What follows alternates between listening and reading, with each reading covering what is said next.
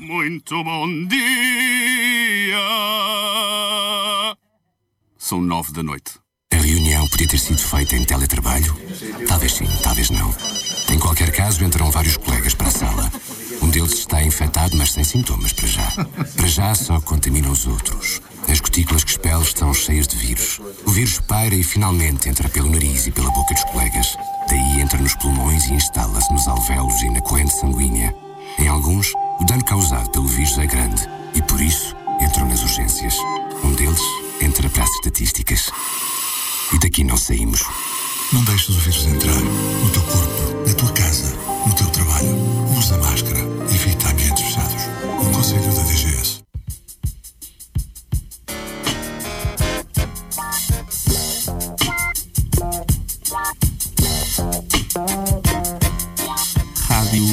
Universidade de Coimbra, Presidenciais.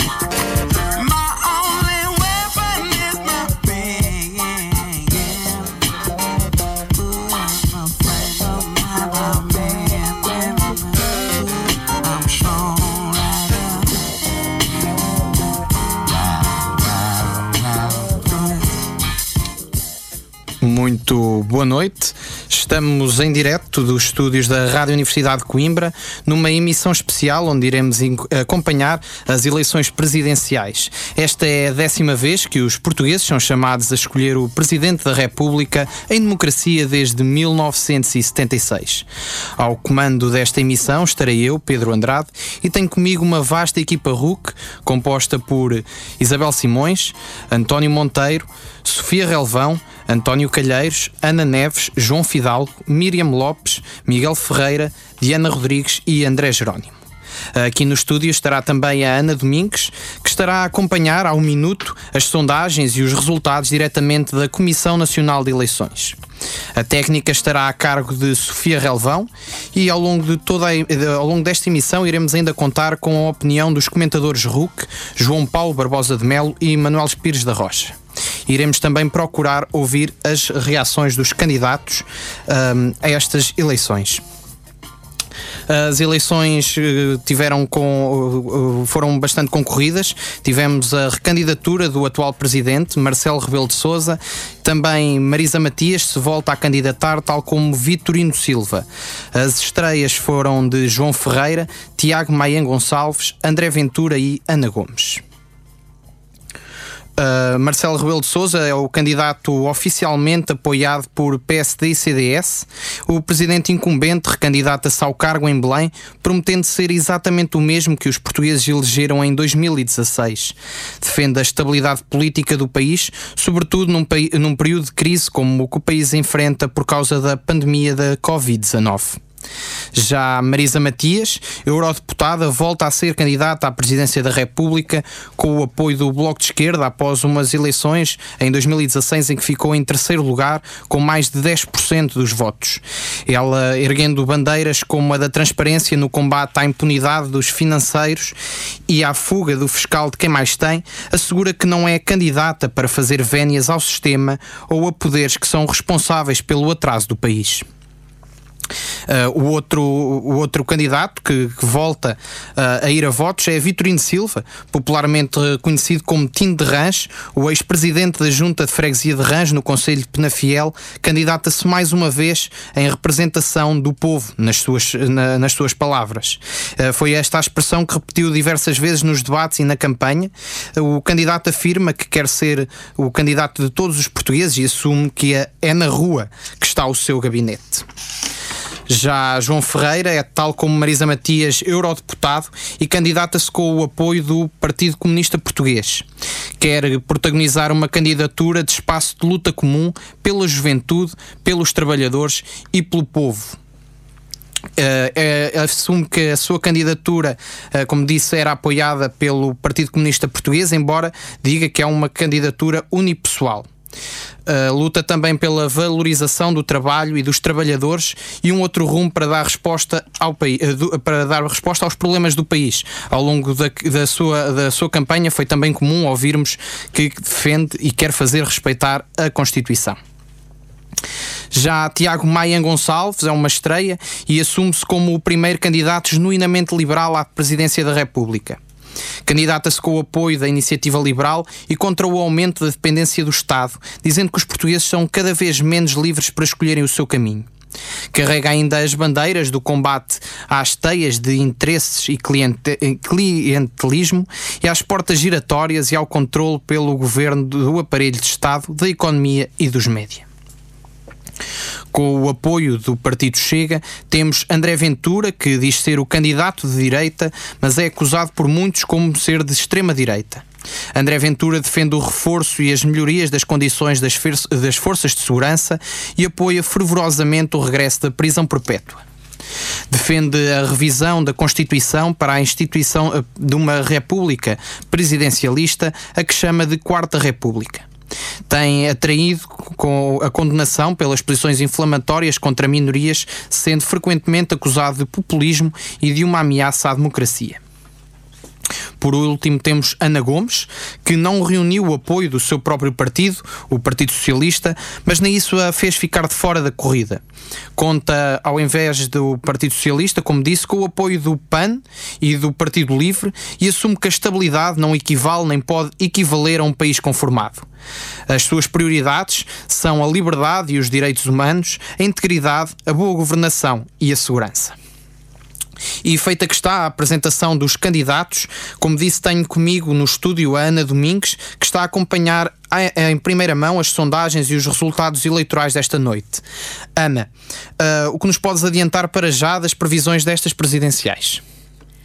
Boa noite. De momento, então, uh, se calhar focaríamos já na abstenção, que tem sido também, sem dúvida, um foco destas presidenciais. Uh, relativamente à abstenção e às projeções que foram feitas pela RTP, TVI e SIC, um, apontam então todas para números entre os 50% e os 60%. Por exemplo, na projeção da Universidade Católica para a RTP, temos aqui números de abstenção entre os 50% e os 55%. A projeção da Pitagórica para a TVI tem uma taxa de abstenção que estará então entre os 54,5% e os 58,5%. Eh, Aqui as previsões do ISCTE ICS para a SIC apontam então para um intervalo entre os 56% e os 60%. E a projeção da CMTV antecipa números entre os 54% e os 58%. É de relembrar então que o ano com maior taxa de abstenção foi em 2011, quando Aníbal Cavaco Silva conseguiu a reeleição como Presidente da República, com cerca de 53,48% de abstenção.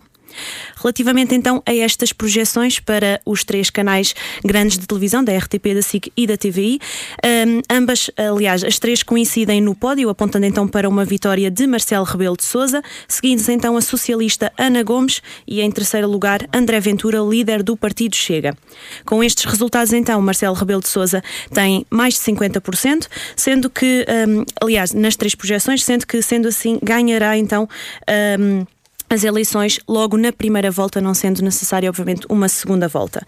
A dúvida colocar-se-á então ah, nas posições dos candidatos de esquerda, Marisa Matias e João Ferreira, ah, e ainda o liberal Tiago Maia, tendo estes ahm, percentagens bastante próximas, por exemplo, aqui na, na projeção da Universidade Católica para a RTP, Marisa, João Ferreira e Tiago Maia têm basicamente os mesmos resultados, 30, tre- aliás, 3,5% ah, e 5,5% entre estes resultados. Sendo assim, acho que também poderemos já ver alguns resultados que já temos acesso aqui, ah, resultados globais, em que nós temos aqui Marcelo Rebelo de Sousa a ocupar já um primeiro lugar com cerca de 63% dos votos, André Ventura em segundo lugar com cerca de 12% dos votos e Ana Gomes em terceiro com 10,97%. Ah, também seria eh, interessante ver aqui no contexto eh, de Coimbra, no nosso contexto, aqui no nosso Conselho, temos um pódio um pouco diferente dos resultados globais. Temos, eh, sem dúvida, Marcelo Rebelo de Souza em primeiro lugar, com 63,04% dos votos, Ana Gomes em segundo, com 13,16%, e André Ventura em terceiro, com 9,32% dos votos. Neste momento, então, podemos afirmar que já das 18 freguesias Uh, já foram então 12 freguesias apuradas, faltam então 6 freguesias. Vamos então nos 66,67% aqui na contagem das freguesias.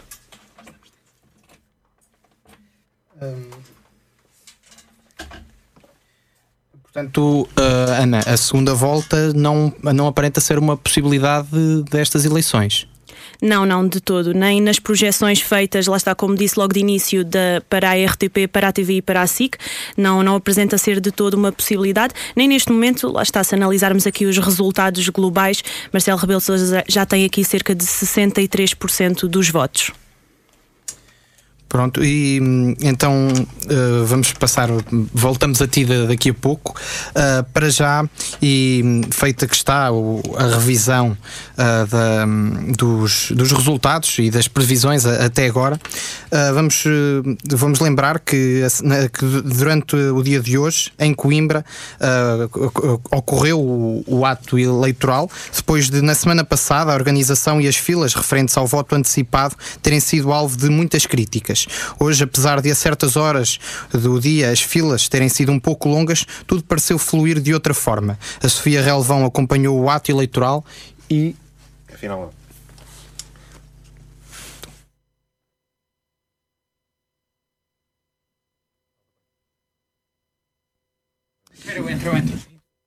A Sofia Galvão acompanhou, ahm, peço desculpa por esta pausa, ah, a Sofia Galvão, como eu estava a dizer, ah, acompanhou o ato eleitoral do dia de hoje. A Sofia, tu, está, tu, tu estiveste lá, como é que correu? Foi à semelhança daquilo que tinha ocorrido na semana passada ou achas que desta vez tudo aconteceu de uma forma muito mais fluida?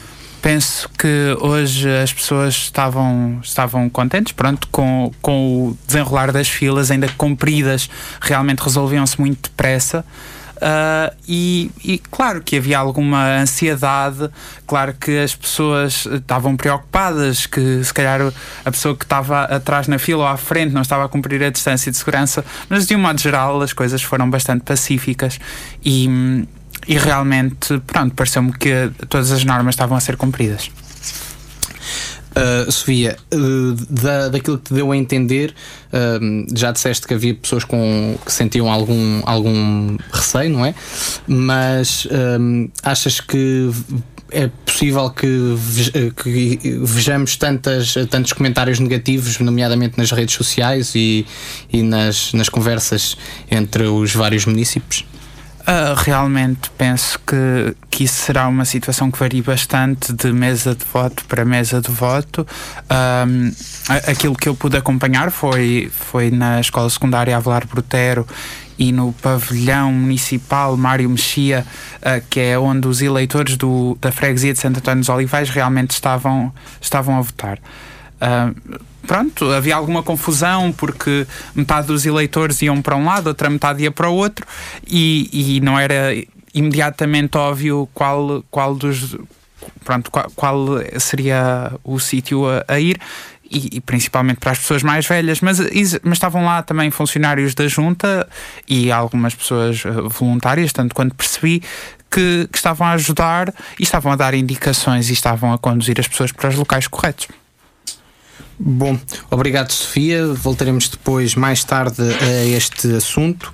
A verdade é que estas eleições presidenciais, apesar de marcadas pela pandemia da Covid-19, também passaram por Coimbra e, mais precisamente, pela Associação Académica de Coimbra. A Direção-Geral lançou um documento chamado de Presidência Reivindicativa, que foi aprovado em Assembleia Magna e se focou em pontos como as famílias em tempos de carência económica, ahm, o regime jurídico das instituições do ensino superior, o direito à habitação ou até ah, o- o- a questão climática. A Rádio Universidade acompanhou as visitas e reuniões que, com a DG de Vitorino Silva, Ana Gomes e Tiago Maia. O primeiro foi mesmo o candidato, conhecido como Tino de Rãs, e vamos então ouvir a peça sobre a sua visita a Padre António Vieira. E antes de ir para casa, devido ao confinamento, Vitorino Silva deslocou-se até à mais antiga Associação de Estudantes do país e contou alguma das suas histórias e convicções, deixando ainda a promessa de lutar pelas causas dos estudantes. Ao candidato foi apresentada a visão dos estudantes de Coimbra sobre temas como o acesso e permanência no ensino superior, o estado da democracia, a valorização da juventude e a ação climática. Em relação ao último ponto, Coimbra pretende os candidatos a Presidente da República se comprometam, uma vez eleitos, em declarar o estado de emergência climática. Entre outras reivindicações, os estudantes pretendem que o candidato que for eleito seja solidário com as famílias em tempos de carência económica, que se comprometa a rever o regime jurídico das instituições do ensino superior, que defenda o direito à habitação para todos e que se oponha a qualquer revisão constitucional que comprometa o regime democrático. Vitorino Silva deixou a promessa de lutar contra o que acha ser um muro para os estudantes, as propinas. Isto é assim, esta gente, a gente tem que ser ajudada. Os estudantes para estar não trabalham, não é? Há muitos pais que não têm condições para pôr os filhos a estudar. Ou seja, eles estão a, a trabalhar, entre aspas, ok? Que é para no dia o país tirar o melhor deles, quanto mais eles estiverem preparados. E se o país não os prepara e está-lhe aqui a, a, pôr muros à frente, porque há muita gente que não estuda porque vê um muro à frente que é o muro das propinas. Ou seja, eu, claro eu sou contra as propinas, por amor de Deus. Outro ponto de concordância entre os estudantes e o candidato é a proposta da representação dos jovens no Conselho de Estado. Vitorino Silva, nesta matéria, mostrou-se ainda mais ambicioso que a proposta da Associação Académica de Coimbra de ter pelo menos um jovem neste órgão. Eu já disse, ou seja, não é um jovem, ou seja, vários jovens, há jovens de várias áreas, isto assim, se temos 7 ou 8 com mais de 80, porque é que não podemos ter de 2 ou 3, de 30 ou 35 para baixo? O candidato referiu ainda que é preciso ter os novos do Restelo no Conselho de Estado e não apenas os velhos. No final da visita, a Direção-Geral da Associação Académica de Coimbra ofereceu a Vitorino Silva uma camisola da Académica com o número 10 e uma capa de estudante. Vitorino Silva foi eleito em 1993 pelo Partido Socialista, presidente da Junta da Freguesia de Rãs, no Conselho de Penafiel.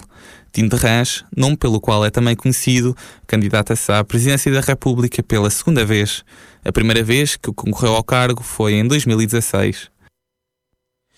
Também a candidata Ana Gomes esteve no número 1 da Padre António Vieira, onde discutiu as propostas da presidência reivindicativa com o presidente da Direção-Geral, João Assunção, e com os outros membros uh, da Direção-Geral da Associação Académica de Coimbra. Vamos ouvir a, a reportagem já de seguida. A candidata a Belém, Ana Gomes, afirmou na Associação Académica de Coimbra que um presidente da República tem responsabilidade de apresentar e cumprir compromissos. Junto dos dirigentes da AAC, defendeu a criação de um Conselho de Jovens junto da Presidência da República.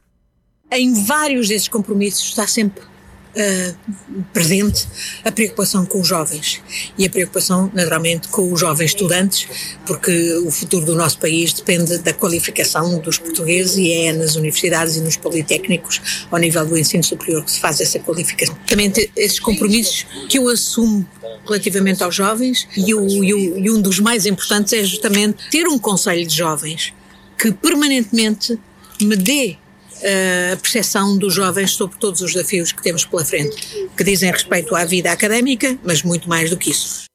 No que diz respeito ao ensino superior, Ana Gomes deixou a promessa de combater o abandono escolar e de reforçar o apoio da ação social de forma a reduzir as desigualdades que a pandemia veio acentuar que diz respeito ao sistema de acesso ao ensino superior e ao sistema e ao combate ao abandono escolar. Essa tem que ser uma prioridade, mas não podemos uh, ignorar as tremendas uh, desigualdades que se vão cavar por causa desta pandemia. Temos que reforçar o, o apoio através da habitação, da ação social escolar, que precisa de ser reforçada, e eu ainda agora disse que é fundamental que o plano de recuperação e resiliência, portanto a chamada bazuca, contemple o reforço da ação social escolar para apoio na habitação, para apoio um, nas residências, mas também no, no custeamento da habitação, para a reformulação uh, do próprio sistema de bolsas,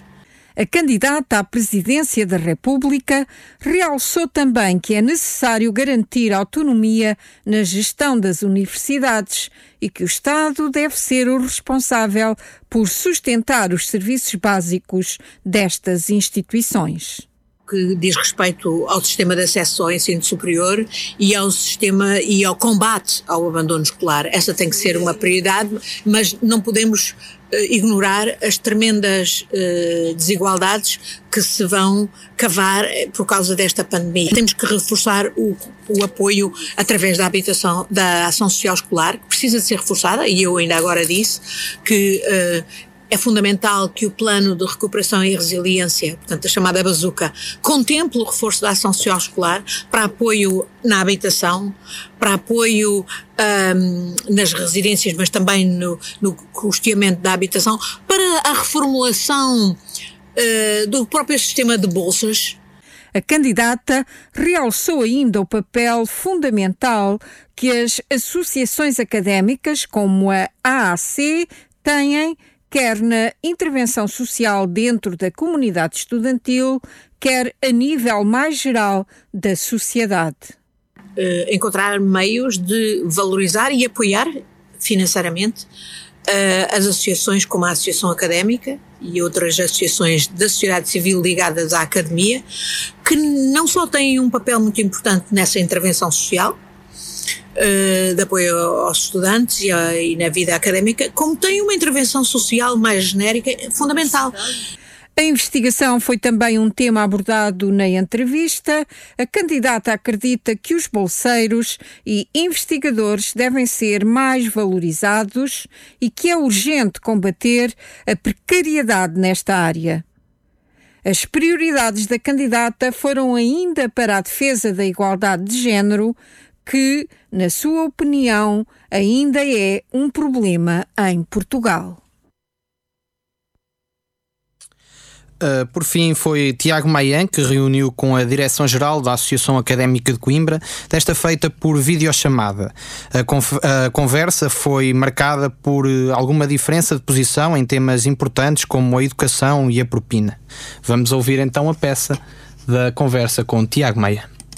Depois de ter cancelado a passagem da campanha pela cidade de Coimbra, o candidato a presidente da República usou a videoconferência para responder ao repto da Associação Académica de Coimbra e expor aos estudantes as ideias que preconiza na candidatura apoiada pelo Partido Iniciativa Liberal. A reunião de Tiago Maia Gonçalves, ocorrida na tarde de quarta-feira 20, foi mais uma que a Direção-Geral da Associação Académica teve com candidatos à eleição presidencial. Eh, Depois de ter ouvido o presidente da Associação Académica eh, falar das, eh, das reivindicações apresentadas no documento de presidência interventiva, Tiago Maia não escondeu das várias questões que o fazem distanciar-se do modelo do ensino superior defendido pela académica. Sobre o tema da abolição da propina, Tiago Maia referiu que ensino gratuito não existe. O candidato foi perentório em considerar que não fará muito sentido eliminar o custo da propina dentro de um sistema muito mais equilibrado que integra a oferta não pública. E eu, eu vou ter que discordar convosco, porque concebendo um sistema integrado que pressupõe eh, instituições cuja única via de financiamento é, é- são de facto as propinas, ou, ou a via primordial, digamos, não é? Tem o orçamento de Estado diretamente afecto colocar, a colocar financiamento nessas instituições, tal como o público tem, é? O que fará sentido é haver propinas, mas que nos quadros de, de quem não tem possibilidades socioeconómicas de as pagar, essas propinas estejam a ser financiadas pelo Estado. O sistema integrado que o candidato veio defender junto da académica não deixa de prever o conceito de acesso universal como fator essencial para o elevador social. A diferença, esclareceu, está na forma de o conseguir. Tiago Maia advocou por um acesso universal da oferta aos estudantes e a quem o Estado financia a escolha, dentro de um ambiente em que público e não público coexistem. Acesso universal à educação é garantir que as pessoas estão a ter acesso a toda a oferta disponível e não só a pública. E, portanto, porque alguém pode estar muito interessado em tirar um curso independentemente de quem é o dono da universidade. Isto pressupõe também a oferta eh, privada, é uma oferta também de instituições, de fundações, de cooperativas eh, e que devem ser integradas nesse sistema. E a única via de fazer é, de facto, conceber um sistema que esteja a focar-se no financiamento via estudante. A este contexto, o candidato aliou a necessidade de conceder maior autonomia às instituições de ensino superior, tanto na definição de critérios de acesso à sua oferta formativa, como pela flexibilização das regras na criação de novos cursos e definição dos conteúdos programáticos. Tiago Maia Gonçalves descreveu um serviço público de educação em que o Estado não tem de ser dono de todas as universidades e patrão de todos os professores.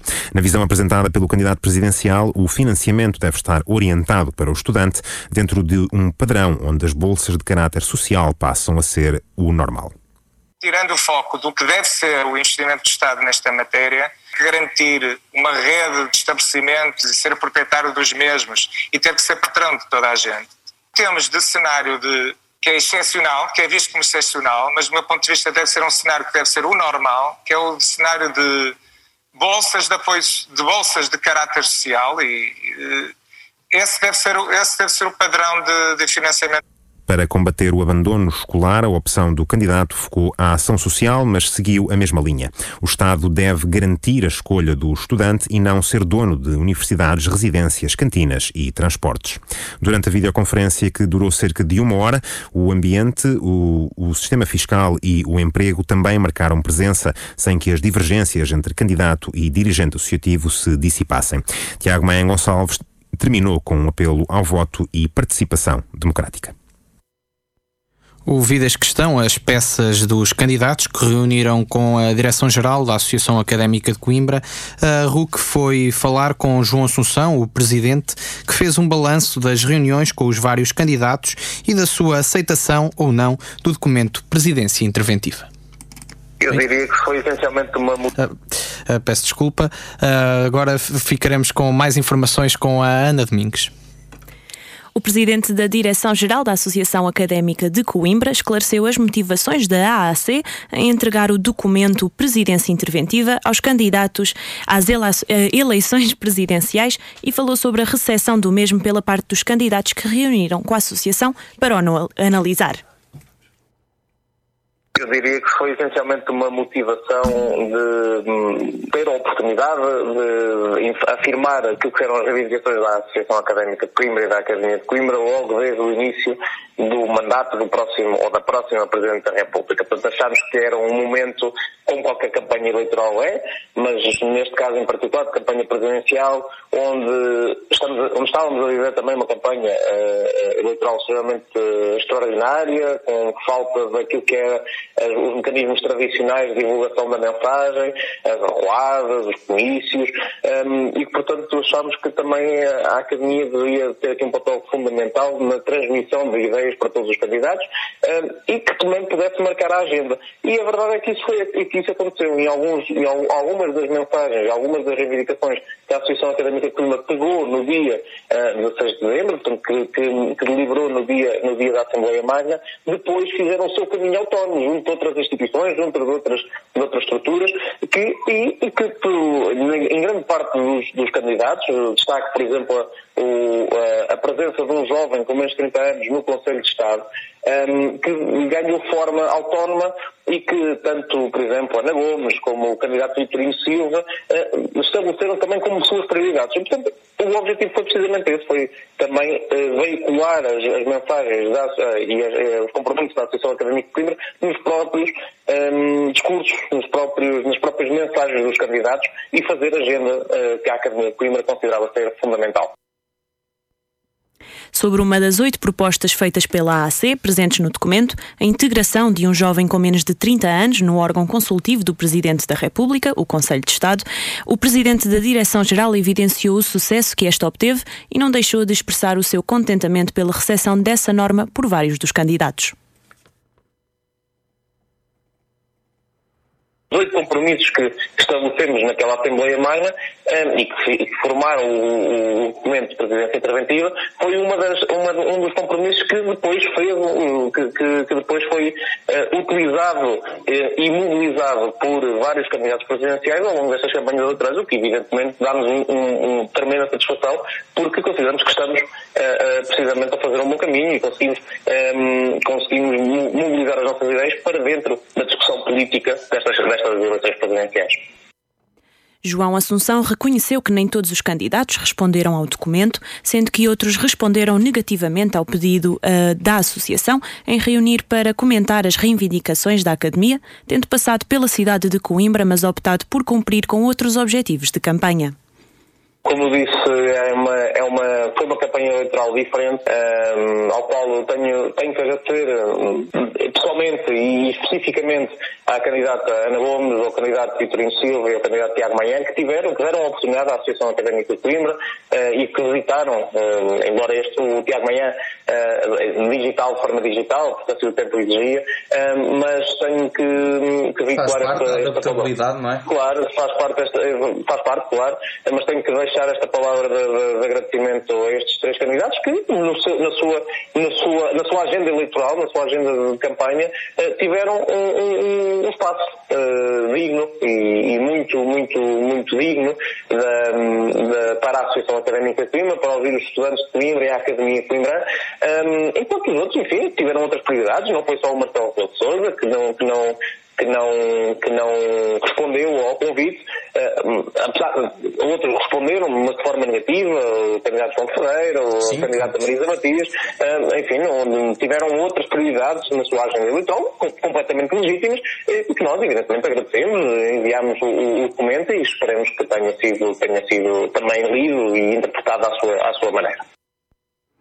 O presidente da Direção-Geral explicou ainda o posicionamento da Associação Académica de Coimbra e dos estudantes, posição essa que ficou decidida na Assembleia Magna de 16 de dezembro de excluir o candidato André Ventura de qualquer convite, ato político ou público da AAC até às eleições presidenciais.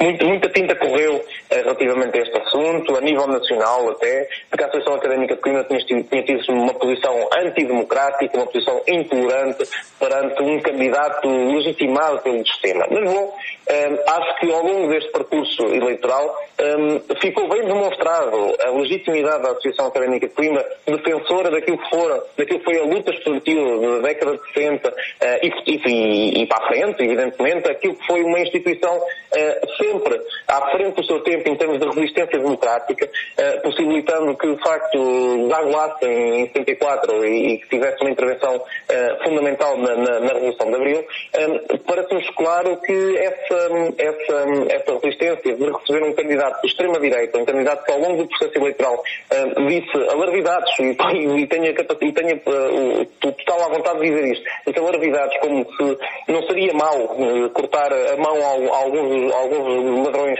na, na, na sociedade, na- aos bandidos eh, na, na, na- sociedade civil portuguesa, Eh, enfim, que defende eh, a prisão perpétua, a castração química e física eh, dos pedófilos. Tudo isto são valores que não se adequam àquilo que é o espírito e aos valores que estão, que estão plasmados, e, tenho que frisar isto, estão plasmados nos estatutos da Associação Académica Coimbra e, portanto, na minha visão... É a continuação eh, de um legado, não é? Exatamente, e na minha visão, hum, estranho seria que a Associação Académica de Coimbra aceitasse receber um candidato que hum, eh, defende tão, de forma tão eh, veemente valores tão pouco democráticos e tão pouco humanistas eh, como o candidato André Ventura. Foi então o balanço de João Assunção, presidente da Associação Académica de Coimbra, acerca das reuniões com os vários candidatos e do documento Presidência Re- eh, Interventiva que foi aprovado em Assembleia Magna no passado mês de dezembro. De seguida iremos conversar com os comentadores RUC, o social-democrata João Paulo Barbosa de Melo, ex-presidente da Câmara Municipal de Coimbra e professor na Faculdade de Economia da Universidade de Coimbra, e também com o deputado municipal pelo PCP, Manuel Pires da Rocha, ex-diretor do Conservatório de Música de Coimbra e elemento da equipa que está a preparar a candidatura de Coimbra à Capital Europeia da Cultura em 2027. Um, antes de mais, muito boa noite uh, aos dois e obrigado pela vossa presença. Obrigado nós. Uh, Obrigado a mim e, e, e meu companheiro. Boa noite, boa noite, Boa boa noite. noite, a todos. Boa noite a todos. Também estava aqui a ver se, se me conseguiam ouvir, porque os nossos comentadores estão ah, à distância. Um, a pandemia também a influenciar aqui ah, a nossa emissão, mas pelos vistos está tudo a correr bem. Ah, sim. Um, eu peço desculpa, vamos ter que fazer uma pausa porque Marisa Matias está, um, um, está a falar, a dar uma declaração. Vamos passar então Claro, para a claro, campanha vamos de. Marisa Matias.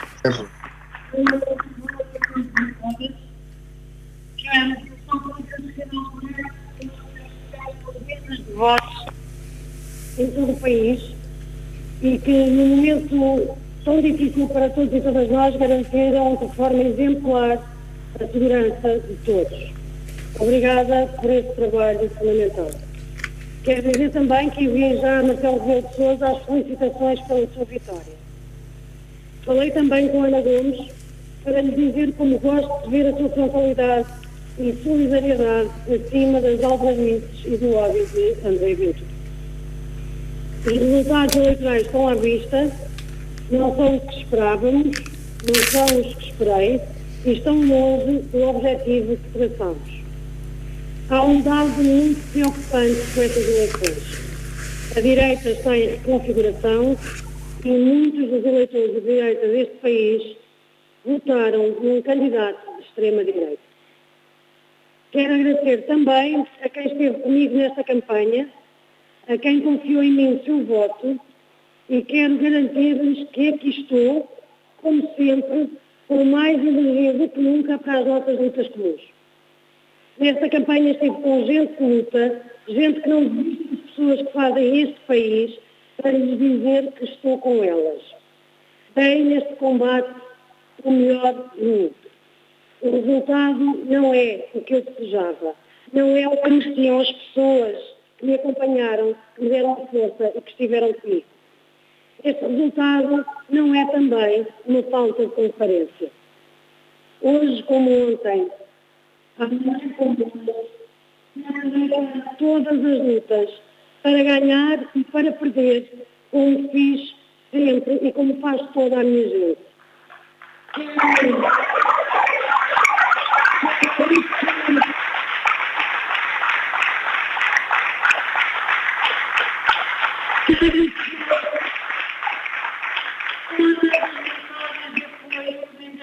campanha e também tantas, mas também a semana.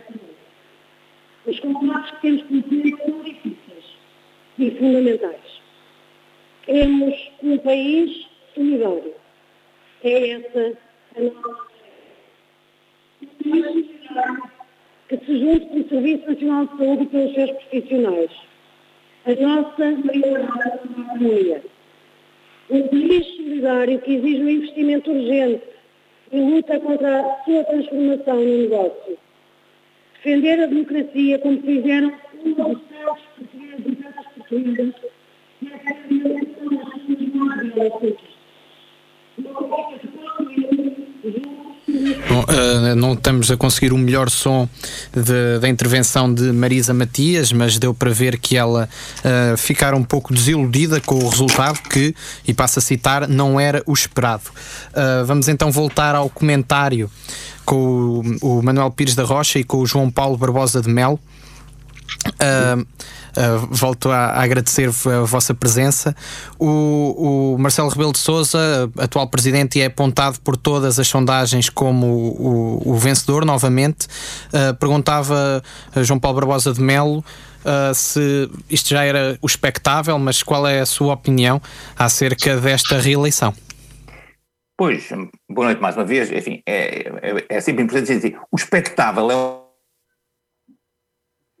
uma coisa, mas as urnas às vezes dão outras coisas. E nós, portanto, eh, enfim, assim, já se esperava que ganhasse. Eh, Sim, mas já houve muita gente no passado que se esperava que ganhasse e depois não ganhou. Portanto, parece ser mais ou menos claro neste momento. Aliás, será talvez dos poucos dados claros neste momento, embora já, já tenham corrido umas horas desde o, o fim de, o fecho das urnas, eh, que Marcelo Rebelo de Sousa ganhou as eleições de maneira clara, eh, derrotando, enfim, várias, eh, várias entidades, nomeadamente derrotando a abstenção, que era uma grande, uma grande dúvida que nós todos tínhamos, que era saber, eh, enfim, se isto ia ser uma desgraça e se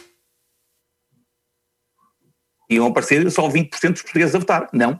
Apareceram menos do que o que nós gostávamos, como é óbvio, mas ainda assim em números razoáveis. Eh, E, portanto, a vitória de Marcelo Rebelo de Sousa é uma vitória que parece ser incontestável neste momento, enfim, já esperada sim, eh, mas nunca viando. Eh, É é sempre bom contar os votos. Uh, Manuel Pires da Rocha. Um, também faço esta, esta questão. O Marcelo uh, era apontado, mas como o, o João Paulo Barbosa de Melo disse, às vezes as sondagens também enganam. Uh, qual é a sua opinião acerca desta vitória, que também aparenta ser por um resultado esclarecedor? Eu partilho a opinião de João Paulo. Eu penso que as, as sondagens têm eh, o condão de orientar os, os eleitores. Eu penso mesmo que as sondagens são um elemento antidemocrático da democracia.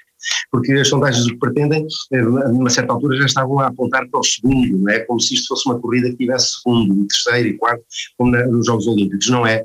Portanto, eh, foi positivo, como disse João Paulo, eh, que viesse muita gente votar. O dia não estava convidativo. O medo é, é, um- é uma coisa terrível, no entanto, as pessoas vieram. Isto é, deu uma ideia que, de um lado ou do outro do espectro, isto é, as pessoas quiseram fazer uma participação democrática. Aqueles que se afirmaram pela positiva e aqueles que se afirmaram pela negativa. Eu, obviamente, gosto mais do que se afirmam pela positiva e, e a maioria do nosso espectro eleitoral afirma-se pela positiva. Eh, mas, de facto, eh, o que há a reter é mesmo isso. As pessoas foram às eleições e votaram.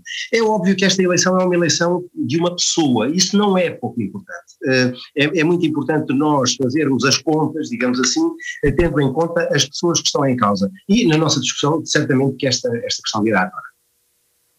Hum, Manuel, co- continuamos consigo. Uh, falaram ambos de, do, da, da taxa de abstenção ter sido abaixo do que, do que andava a ser, a ser falado, e, e felizmente que tal aconteceu. Mas a verdade é que estas eleições ficam marcadas por uma pandemia, uma pandemia que talvez, apesar de não ter tido tanta influência como uh, seria de esperar, acaba de sempre por ter uma, alguma influência. Eu questionava se não acha que hum, este ato eleitoral poderia e de- ou, ou deveria ter sido adiado uh, por- para uma altura em que Portugal estivesse mais estável uh, a nível de casos da Covid-19. Eu, eu penso que a eleição mostrou que não. A eleição mostrou que um, número sensivelmente semelhante ao dos outros atos eleitorais esteve presente na democracia.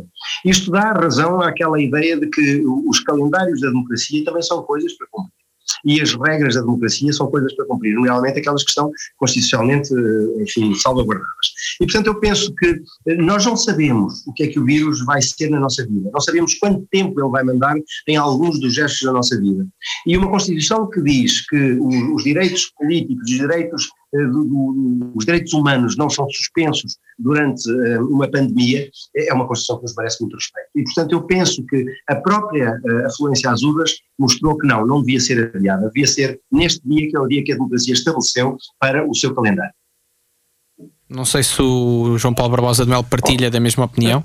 Eh, Razoavelmente sim, no, no essencial, quer dizer, eh, é evidente que poderá haver circunstâncias ainda mais excepcionais que esta pandemia algum dia. Agora, eh, em nome dessas circunstâncias que um dia pode haver, não vamos subverter os mecanismos, que são os mecanismos que fomos apurando e que permitem que, que permitem que os diferentes, as diferentes entidades na política se apresentem, se falem, ouçam umas às outras e depois recolham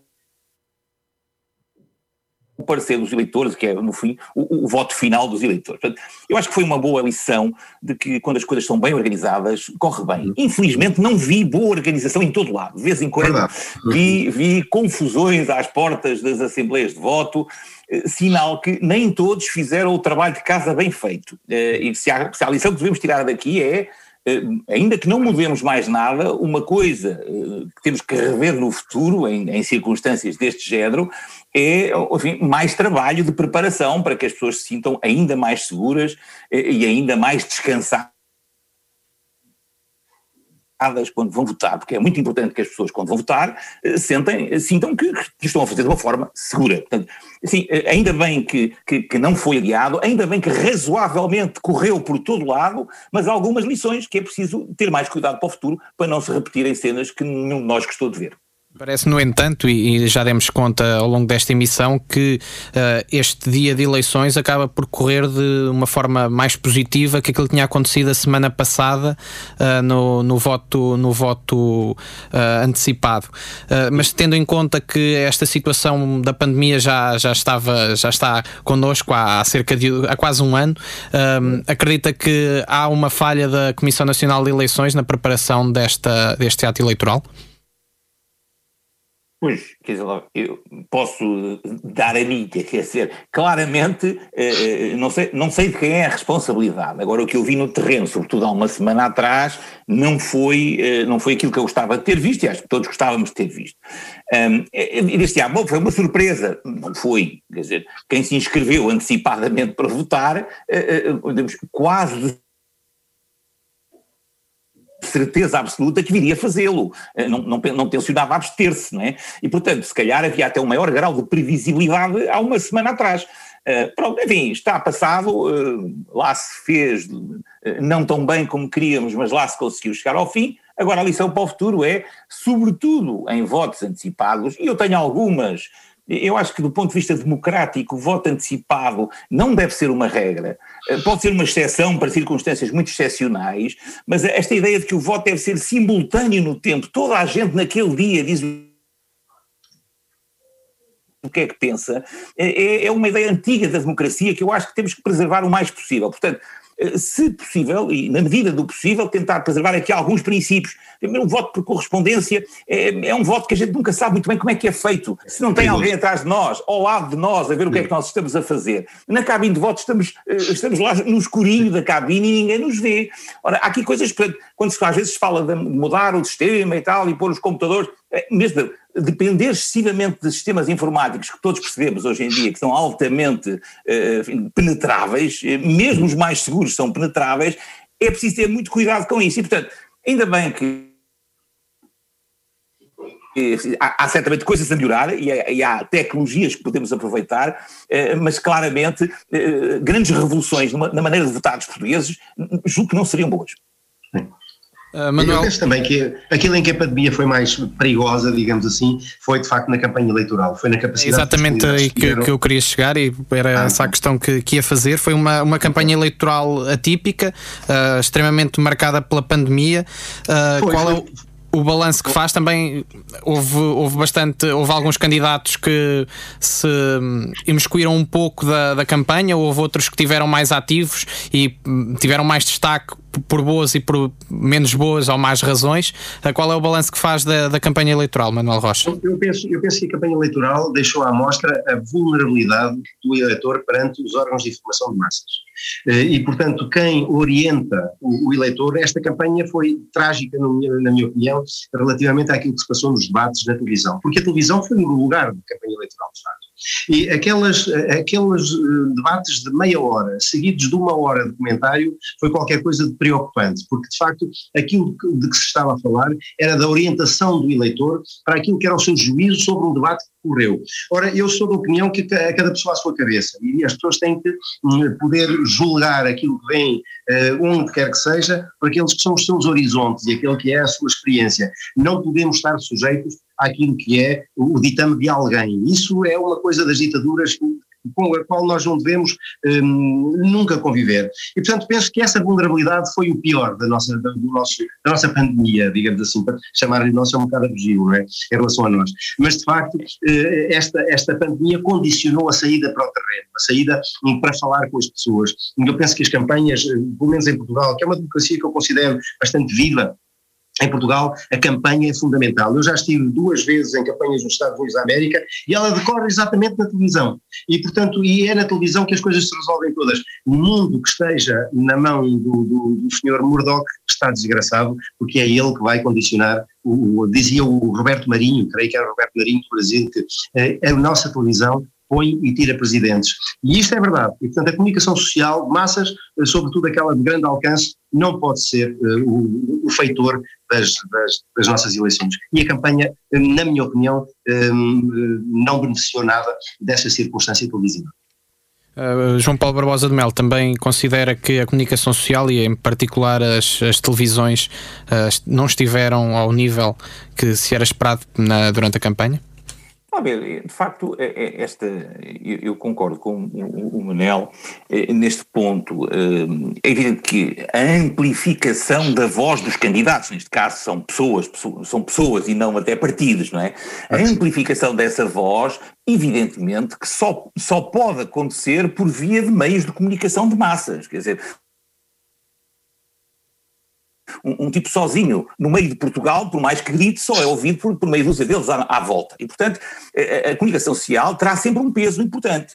Um, e, portanto, e daí qual é, qual, o que é que é preciso? É garantir que a comunicação social, uh, ou garantir, ou pelo menos reduzir as probabilidades disso não acontecer, uh, garantir que, que, a comunicação social uh, trata as diferentes candidaturas, as diferentes pessoas que, que, chegaram à frente para vir a esta eleição, que as trata, digamos assim, de uma maneira decente e, digamos assim, eh, com igualdade de oportunidades. Exato. Ora, e isto isto é uma coisa que eh, a interpenetração, e nós estamos aqui numa, numa rádio universitária onde felizmente esse problema não se põe, eh, e portanto é, é bom até discutirmos isso aqui, mas nas, nas televisões, nas grandes, nas grandes cadeias de televisão do mundo, eh, há salários para pagar, há milhões para, para, para, para de contas para pagar todos os meses. E depois, enfim, há uma natural necessidade de obter financiamento para, para o funcionamento da estação. E nem sempre, enfim, e, e, e a coisa por aqui, nem sempre isto, estes mecanismos de obtenção de dinheiro das televisões eh, acabam por ser tão límpidos eh, como nós, como o sistema democrático exigiria que fossem. Eu Já recebi agora hum, a informação de que eh, já há certezas de- da vitória do, do Marcelo Rebelo de Souza, mas para isso eu vou passar à Ana Domingues, ela que está a acompanhar ah, os resultados em primeira mão e, portanto, passo para ti, Ana, o que é que nos podes dizer para já? De momento, então, já podemos afirmar que, eh, em termos de resultados globais, sendo que ainda faltam 116 freguesias e 8 consulados por apurar, Marcelo de Rebelo de Souza está em primeiro com uma longa vantagem, eh, está então com 60 e- 62,44% do- dos votos, sendo que se, mantiver, se manter assim, então, estes resultados, não haverá eh, segunda volta. Marcelo Rebelo de Souza é então reeleito Presidente da República hoje. Um, em segundo lugar está então, aliás, é então de referir aqui que há uma luta pelo segundo lugar entre André Ventura e Ana Gomes, sendo que André Ventura neste momento está a ocupar então este segundo lugar com 11,89% do, dos votos, enquanto que Ana Gomes tem 11,82%. Realmente há aqui uma diferença muito pouca. Neste momento são cerca de mil e poucos votos, não chega aos dois mil de diferença entre ambos. Um, mais abaixo da tabela, então, encontramos Marisa Matias com 3,89%, João Ferreira com 3,82%, Vitorino Silva 3,33% e Tiago Maian Gonçalves com 2,81%. Neste momento, então, relativamente aos distritos, já temos alguns com, com a contagem terminada. Uh, no geral, então, aqui nos distritos mantém-se este, este pódio de Marcelo Rebelo de Sousa em primeiro, André Ventura em segundo e Ana Gomes em terceiro. Por exemplo, aqui em Beja é de destacar então que em primeiro e em segundo encontra-se então Marcelo Rebelo de Sousa e André Ventura, mas que em terceiro encontramos João Ferreira com 15%. Um, por exemplo, então, focando aqui no nosso distrito de Coimbra, que também já se encontra um, fechado aqui as votações, temos então Marcelo Rebelo de Sousa em primeiro com 62,44% dos votos, em segundo Ana Gomes com 13,02%, também destacando aqui então o segundo lugar para Ana Gomes, sendo que é um pouco contrário então a todos os outros distritos que dá o segundo lugar a André Ventura, que aqui no caso de Coimbra se encontra em terceiro lugar com 10,01%, ainda aqui alguma diferença para Ana Gomes. Seguintes então a estes três candidatos encontramos Marisa Matias em quarto, João Ferreira, seguido de Vitorino Silva e depois Tiago Maian Gonçalves. De destacar então aqui também em Coimbra a abstenção que foi de 57,63%. Sendo assim, ainda estão em aberto ah, algumas freguesias. Ahm, nos distritos então de Aveiro, que ainda não estão fechados, de Aveiro, Braga, Bragança, Porto Alegre, Évora, Faro, Leiria, Lisboa, Porto, Santarém, Setúbal, Viana do Castelo e a região autónoma da Madeira e dos Açores. Obrigado, Ana. Continuaremos a acompanhar as eleições em primeira mão contigo. Passo novamente para o comentário do Manuel Rocha e do, do João Paulo Barbosa de Melo. Ahm, há aqui aparentemente uma luta uh, acérrima pelo segundo lugar, que estão separados por cerca de 2 mil votos, por aquilo que, que sei. Ahm, Manuel Rocha, ahm, este, este avanço do daquilo que se pode chamar a, a extrema-direita, ou que é chamado de extrema-direita, é, é-lhe preocupante? Não, não considero preocupante. Isto é, nós estamos a falar de um candidato eh, que não é só de extrema-direita, é, é de facto um, um, um, fenómeno de, de desgraça eh, humana eh, e social, eh, com 11,89%. Este candidato é produto dos problemas da, da, da sociedade. Não, não, não pensemos que André Ventura concita em si aqueles que são as pessoas que são de facto de extrema-direita. Não, neste, neste, nesta votação vão pessoas que estão desempregadas desempregadas, as pessoas que estão desgraçadas, as pessoas que estão sem qualquer tipo de esperança e, e encontram naquela linguagem desbragada e completamente terrorista eh, de quem quer cortar mãos a pessoas. Um homem que diz que rezou todo o dia e quer hoje ele disse à televisão que tinha rezado todo o dia e que ao mesmo tempo quer cortar mãos, é do mais anticristão que nós podemos sentir e eu tenho pelo, cristianismo, enfim, eh, o, o respeito maior de ser um ateu cristão, porque eu sou de facto um ateu cristão. E portanto considero que os princípios humanistas do cristianismo estão completamente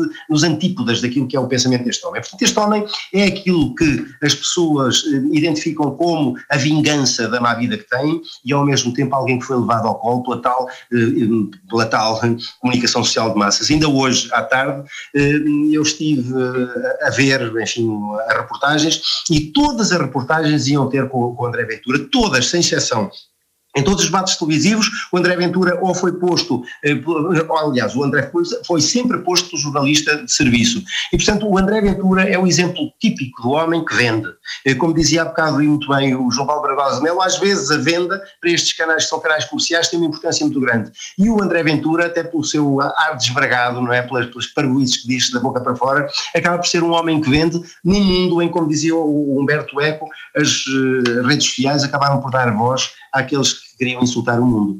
E, portanto, não penso de qualquer forma que o André Ventura seja um problema. Isto é um candidato de extrema-direita. Nós estamos a falar da Le Pen em França, um candidato que tem eh, 15%, 15% eh, ou 11%, ou 15% nada, 11,89% não é um problema. É uma circunstância eh, relativamente à qual nós temos que estar com cuidado. As pessoas descontentes estão descontentes porque têm razão e encontram a voz naquele que é o insultador maior do reino. E nós temos que acabar com os insultadores, acabando com as razões desses insultos. João Barbosa de Mel, pareceu-me estar a concordar com, com o Manuel Rocha. Sim, sim, sim, estou, estou muito de acordo. Aliás, claramente, eh, e, e- enfim, e todos conhecemos muita gente e vamos ouvindo na rua e vamos ouvindo comentários daqui, da colar, eh, há partes. Eh, claramente, o, o voto em, em André Ventura é o, o, digamos, é o voto de protesto, é o voto das pessoas eh, que, que estão contra isto tudo, pronto. E, e, claro, o que é que se vê? É que essas pessoas são muitas, não são poucas, são muitas, pronto. Há muita gente que não se revê nesta coisa toda e, portanto, vai votar num tipo que diz, enfim, alarvidades, como dizia o Manel, algumas de facto alarvidades, enfim, sem, sem outra maneira de os qualificar. Hum, agora, é engra- é- o, o- o fenómeno André Ventura chamamos assim, o fenómeno do Chega, daquele partido que ele tem, porque aquilo também não é bem um partido, aquilo é uma pessoa, eh, pronto, é uma pessoa e, e- e atrás daquela pessoa vai, vai muita gente, como se viu agora, e, e algumas dessas eh, formam um, um partido. não é? Mas aquele, aquele este, este, este- esta força política deste lado, deste voto de protesto, eh, é, apesar de tudo, algo a que um partido como o PSD eh, tem que estar muito atento e que deve preocupar um partido como o PSD. Eh, O PSD, no tempo de Sá Carneiro, e o próprio Sá Carneiro entendia que era impossível a um partido como o PSD chegar sozinho ao poder. E por isso tentou chegar ao poder, com êxito, aliás, eh, formando uma aliança, que era a Aliança Democrática, onde juntou outros partidos democráticos, não, não juntou salvadores da pátria como este senhor, eh, mas juntou outros partidos, e, e- porque achava que, contrariamente até a outras, outras áreas dentro do PSD, que achavam que não, que, que era possível ao PSD chegar lá sozinho, mas ele então entendeu que não, eh, jogou a jogada dele e naquela altura ganhou-a. Mas a história veio a provar, uns anos mais tarde, eh, eh, com a vitória de Cavaco Silva, que afinal o PSD sozinho até podia lá chegar. Não, é, não, não tinha que ir coligado com outros. É este, é este um, bocadinho, o problema que há de estar agora em cima da mesa. É assim, eh, na preparação das próximas, que não são tão próximas assim, ainda demorará algum tempo e estes movimentos às vezes enchem e desenchem num instante, mas na preparação de uma próxima eleição, tem, que- sentido tem, como é que o PSD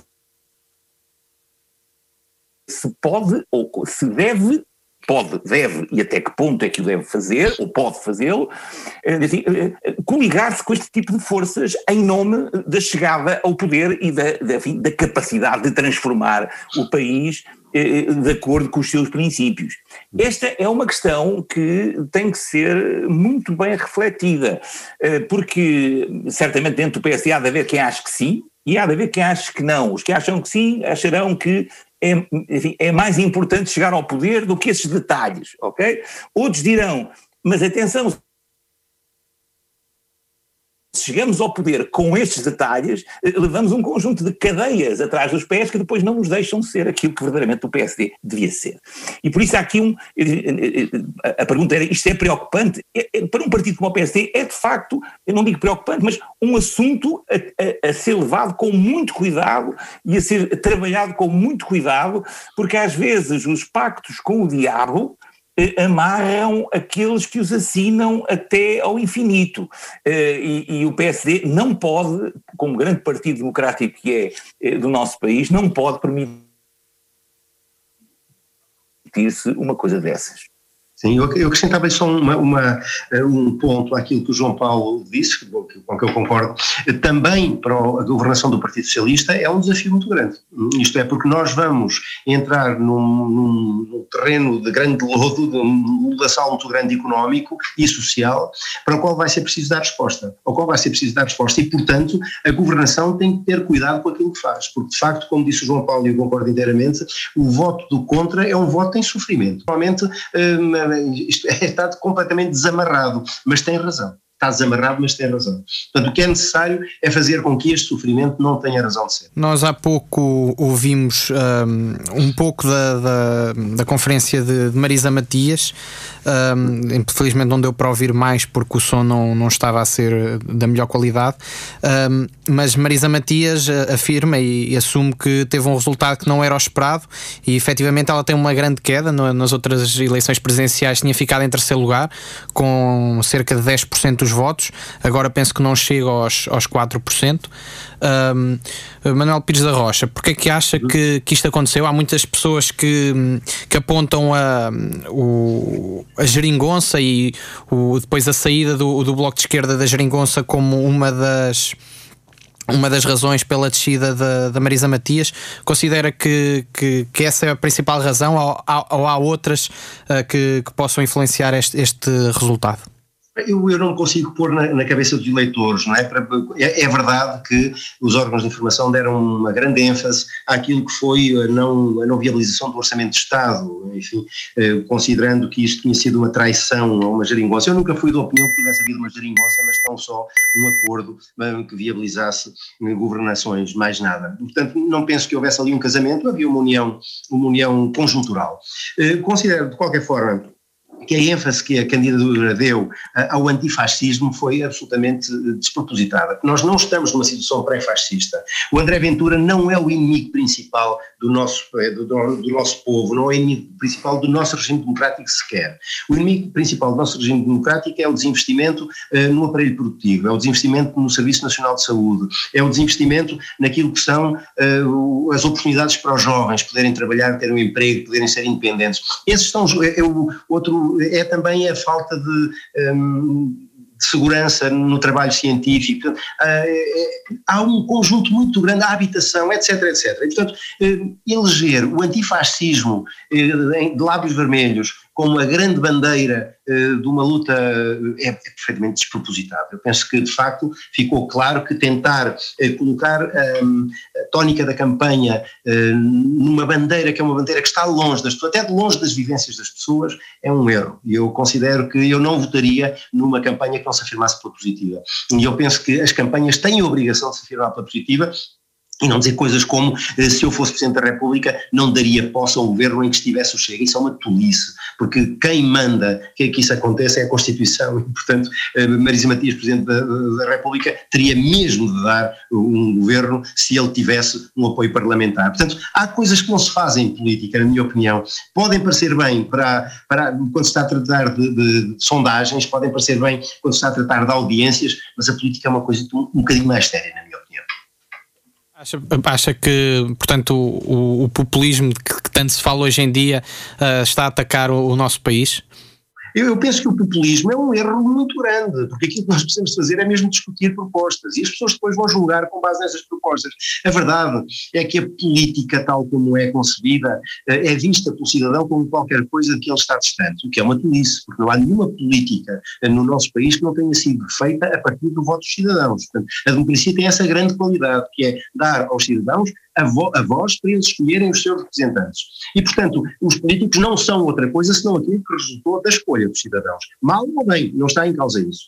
E, portanto, penso que o populismo hum, é, sobretudo, um, um, um elemento das audiências, é um elemento dos canais de comunicação. E, como eu disse há bocado, não podemos desmerecer a importância que os canais de comunicação de massas têm na formação da cabeça das pessoas, não é? E não é por acaso, por exemplo, na candidatura do João Ferreira, vinham sempre, e eu já fui candidato aqui três vezes em Coimbra, ele veio com a Coreia do Norte sei lá quantas vezes, com a Rosela outras tantas e com Cuba mais 500 vezes. Ora, eu sou português, caralho, eu consigo falar no nome disto, os outros têm alguma dificuldade. Posso é ter outra ideia sobre aquilo que acontece no mundo, mas isso é outra coisa.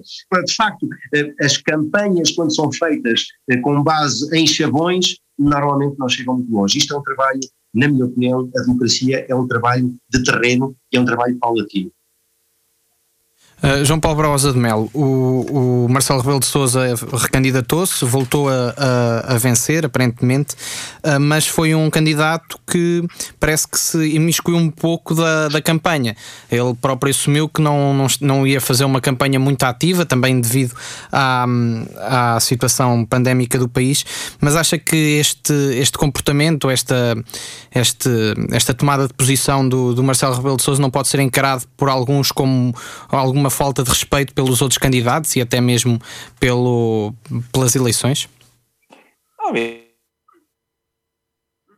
Eh, Marcelo Rebelo de Sousa estava numa posição eh, muito privilegiada nestas eleições, não porque tenha tido particular apoio do que é que seja, mas pelos anos de Presidente da República que tem, eh, onde, enfim, porque ele é naturalmente assim, ele é uma pessoa simpática, acessível, que atravessa a rua para ir ter com uma velhinha que, que tem dificuldade em atravessar e que lhe dá uma palavrinha.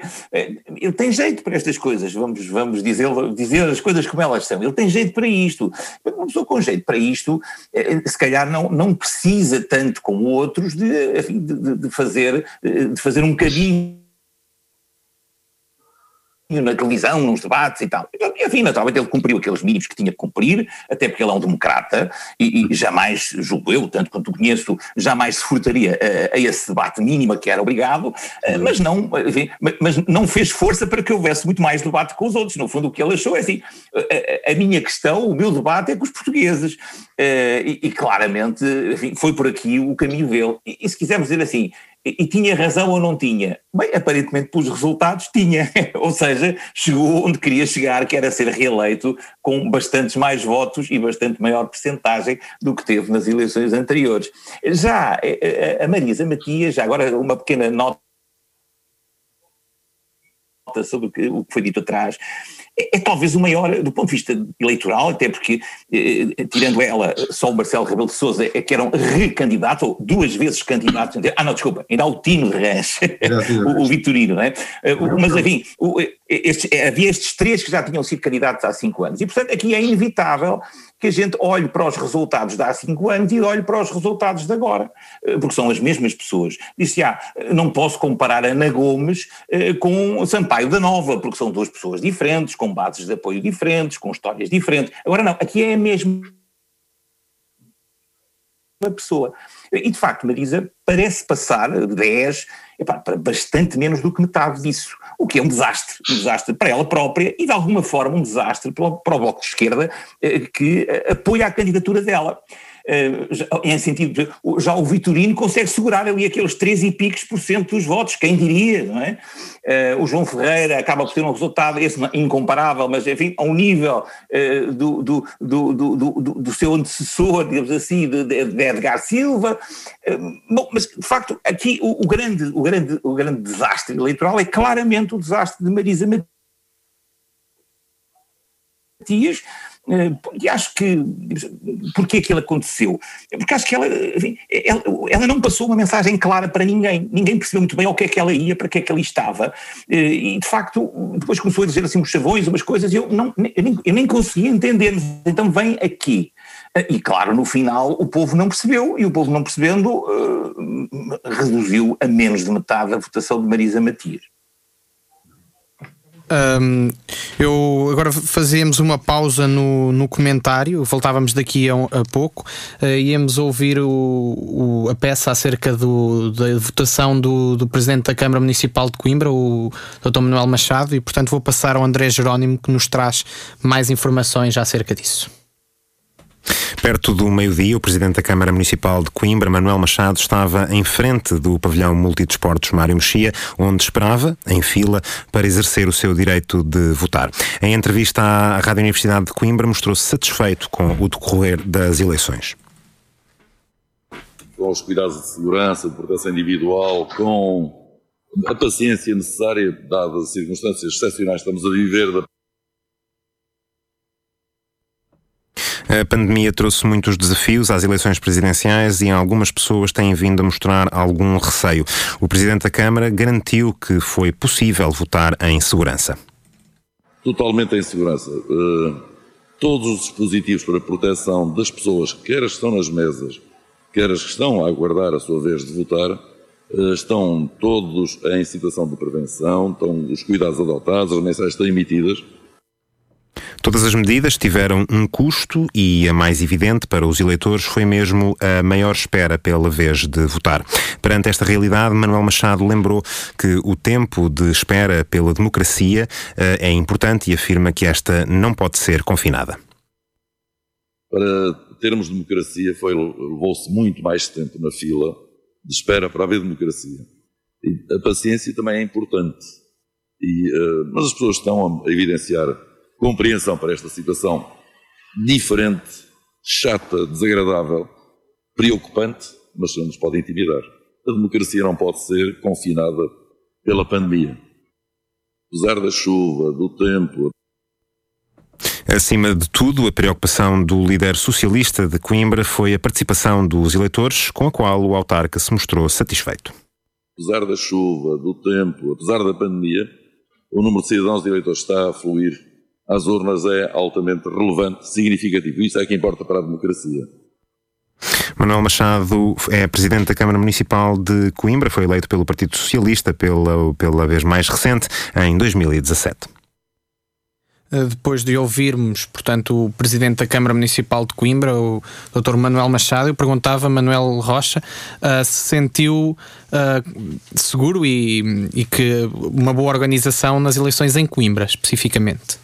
Sim, eu, eu hoje fui várias vezes aqui a, a, a Brutero e, e ao Instituto, ali ao, ao pavilhão, e senti, senti segurança, sim, senti que as pessoas estavam seguras, senti que lá dentro havia boas condições de, de higienização, eh, as pessoas cá fora também estavam calmas, portanto eu não me senti nada, eu fui três vezes porque fui levar familiares, não é, até à porta, depois vim-me embora então às 5 da tarde fui votar e já não havia ninguém praticamente a votar, o que me deixou um bocadinho preocupado porque pensei que a abstenção, media a abstenção pela pouca presença de pessoas na altura em que eu lá estive, mas não, é mentira, Eh, estavam de facto 50% das pessoas votaram, eu preferi que fossem 100%, mas pronto, foram 50%. Eu senti, senti que as coisas estavam a correr bem, os, os funcionários eram simpáticos, eu inclusive esqueci-me da caneta, deram uma caneta que higienizaram na altura, portanto sim, penso que houve eh, condições de segurança, os meus dois filhos estiveram nas mesas de voto, disseram que as coisas correram bem, portanto as informações que eu tenho, que são poucas, não é, são apenas estas, hum, fazem-me concluir que as coisas correram bem sob esse ponto de vista, sim.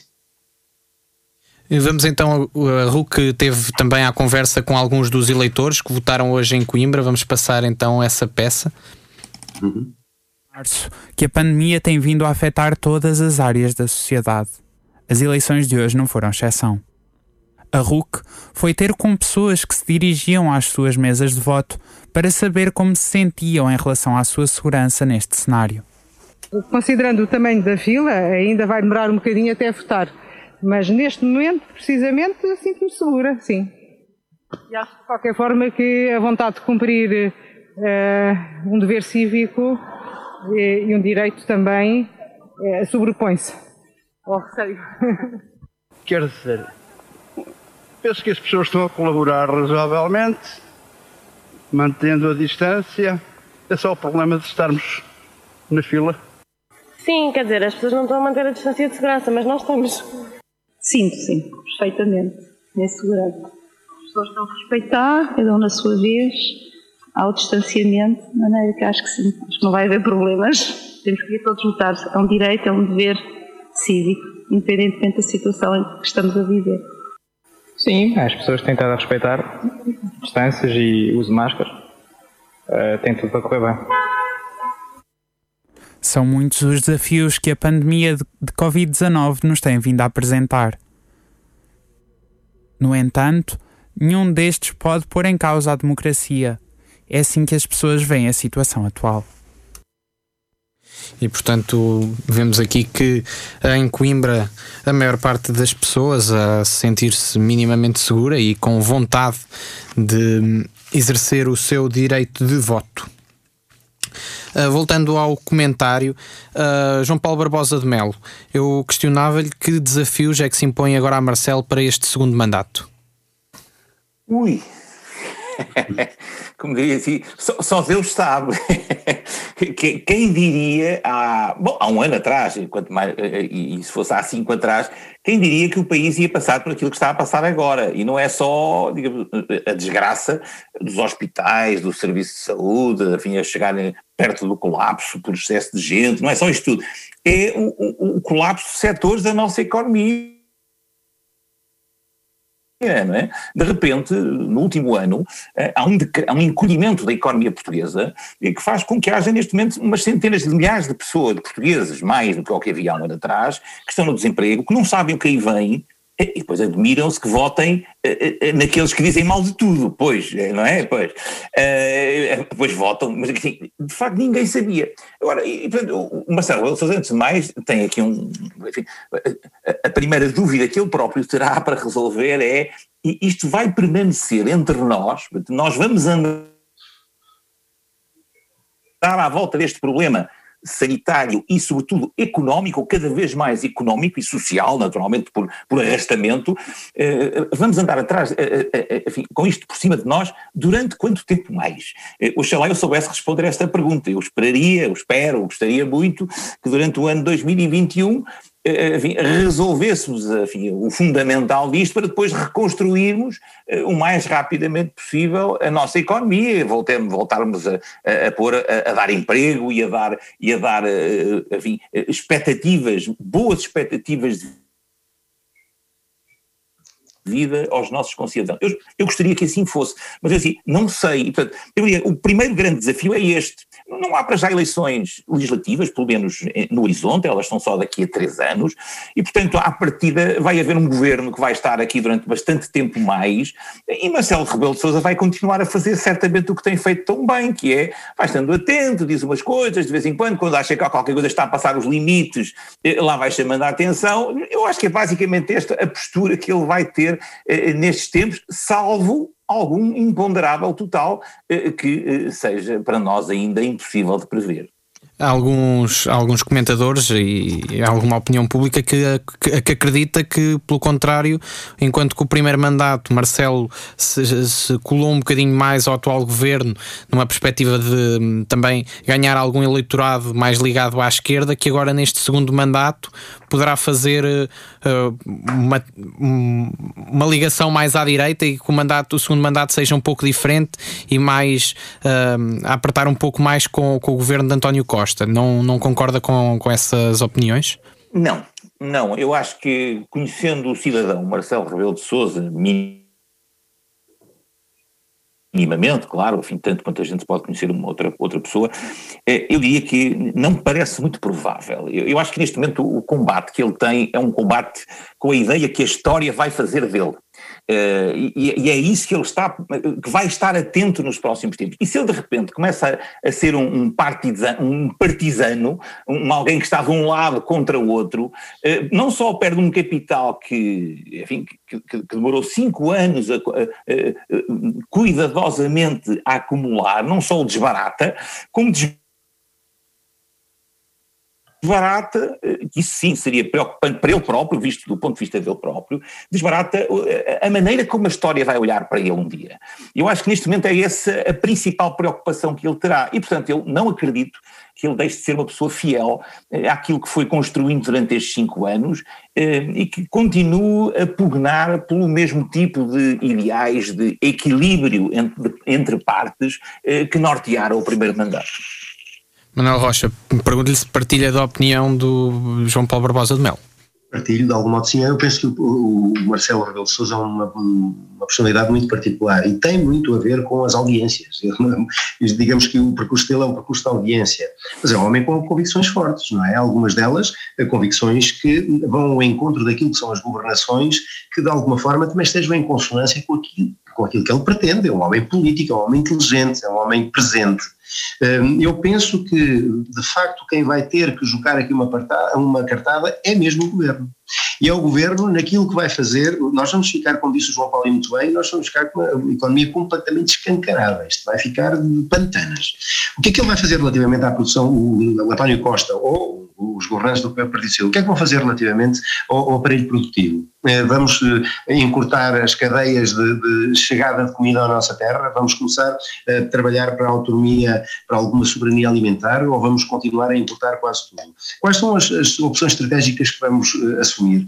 São as do turismo, que deixam o Algarve completamente vulnerável àquilo que são uma pandemia, mas também poderia ser uma bomba lá enfiada num hotel qualquer, isto é, de que modo é que nós vamos trabalhar para que os jovens possam ter acesso uh, ao emprego? Vamos limitar-lhes limitar a permanência num, posto fixo, isto é, vamos permitir que o, que o período experimental seja ad eterno? Uh, o que é, estas são as respostas a que o, que, que o governo vai ter que dar, são as perguntas a que eles vão ter que responder. E, portanto, de facto, a questão que aqui se coloca da, da, soberania do mar, a mesma coisa. Portanto, nós estamos aqui com um molho de brócolos em em cima de nós que vai ditar, de facto, a sobrevivência da política portuguesa. Até da democracia portuguesa, aí sim, aí sim, já. Porque se o, se o contingente dos enfurecidos eh, for maior, e até a democracia poderá estar em perigo. Eu não acredito muito nisso, mas poderá acontecer. Portanto, eh, de facto, é do lado do governo que as coisas. Eh, a questão do Serviço Nacional de Saúde também, que hoje é colocada pelo Presidente da República como o Sistema Nacional de Saúde, uma vez que ele quer manter, de alguma forma, os 40% do orçamento do Estado para o, para, para o setor privado, que nós sabemos, e isto é, é um facto, o setor privado teve uma resposta deficiente relativamente a esta questão na primeira vaga e nesta segunda vaga menos porque aquilo não lhes correu bem na primeira. Portanto, nós vamos ter que perceber, isto não tem nada de preconceito ideológico, como se costuma dizer, relativamente ao privado ou ao público, não, não tenho desses problemas, mas sim considero que é o Estado somos todos nós, nós, eh, pelo menos os três que aqui estamos, somos sócios mesmo desse, dessa organização, que é o Estado, de que modo é que o Estado vai assegurar aos cidadãos uh, a salvaguarda da sua vida, da sua educação, que são dois setores essenciais. Isso é que está em cima da mesa. E, portanto, Marcelo Rebelo de Sousa, nisto tudo, tem um poder que é o poder, mas não governa. Quem governa é o governo. E, portanto, o Marcelo Rebelo de Sousa poderá fazer, de alguma forma, um jeitinho à sua, às suas ideias, e faz bem eh, que o faça, porque ele é Presidente da República, mas o, de facto quem governa é o governo. E é aí que está a resposta a todas as questões que se vão colocar. E nós ainda nem chegamos uh, à metade da missa, não é? Porque de facto, como é que nós vamos constituir um tecido produtivo que está neste momento completamente pantanas? Isto é, e de alguma forma muito dependente daquilo que são as bazucas. Se a bazuca se transforma numa fisga, o que é que nós vamos fazer? E isso pode acontecer, não é? Eh, e já não falo da situação internacional explosiva como está. Portanto, do ponto de vista do lançamento da nossa economia, é aí que as respostas vão ter que ser dadas. E não podem ser dadas, estou aqui perante um economista que sabe destas coisas muito mais do que eu, mas não penso que um bom plano uh, uh, otimista de um senhor que o fez fora da lógica governativa seja uma boa ideia para dar resposta a estas coisas. O senhor Costa, que fez um, fez um, um desenho, foi um bom, uma boa tese de mestrado, mas não é um programa de governação. Uh, Manuel Rocha falou mais dos desafios do governo, que serão certamente muitos, mas eu, faço a mesma questão que fiz há bocadinho ao João Paulo Barbosa de Mel. Um, quais são os desafios do, do, do Presidente da República?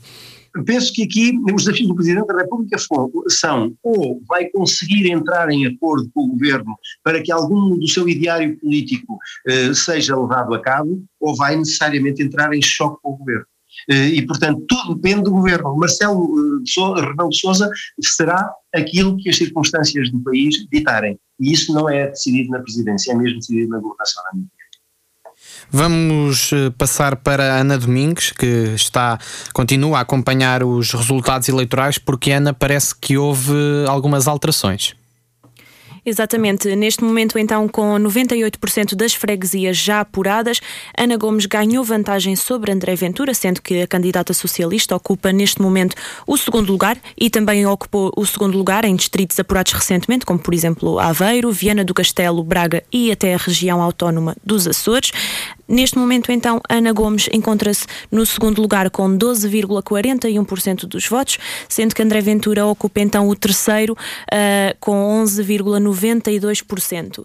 É também de destacar que neste momento João Ferreira uh, ultrapassou Marisa Matias. Uh, João Ferreira está então em quarto lugar com 4,15% dos votos, enquanto que Marisa Matias está com 3,93%. Também uma curiosidade aqui que podemos já destacar é que, contrariando então as sondagens apresentadas pelos canais televisivos RTP, SIC e TVI, uh, Vitorino Silva, conhecido então como Tino de Range, não se encontra de momento no último lugar, como era apresentado nas sondagens, mas está então em sexto lugar com 3,11% dos votos, enquanto que o último lugar é ocupado por Tiago Maian Gonçalves com 3,03%.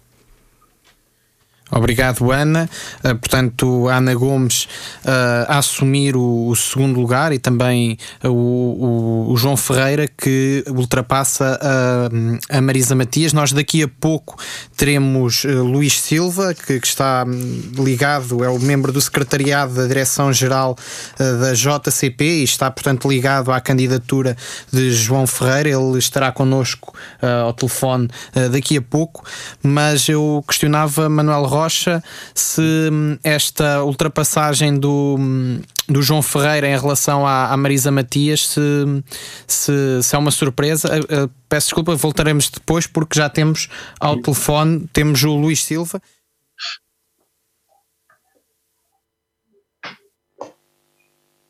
membro da, da Secretariado da Direção-Geral da JCP. Uh, Luís Silva, boa noite. Boa noite.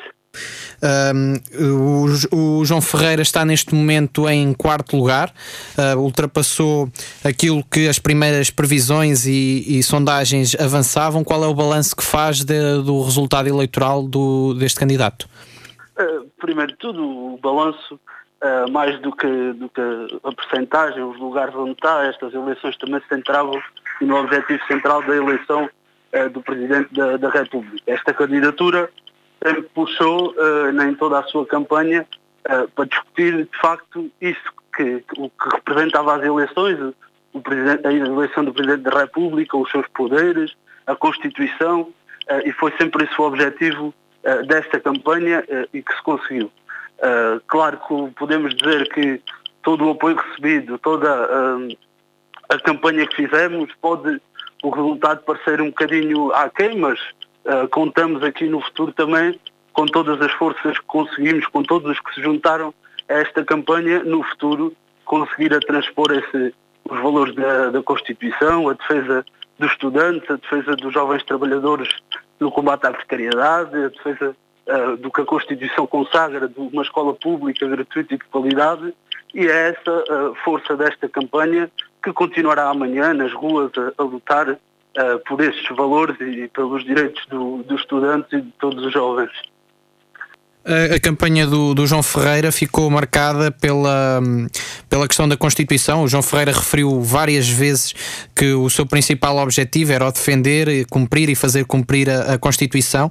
No entanto, um, acaba por não ter, não, não chegar aos 5%. Acha que isso se deve a um, uh, aos portugueses estarem um pouco afastados da, daquele que é o, o a lei máxima da, da democracia portuguesa?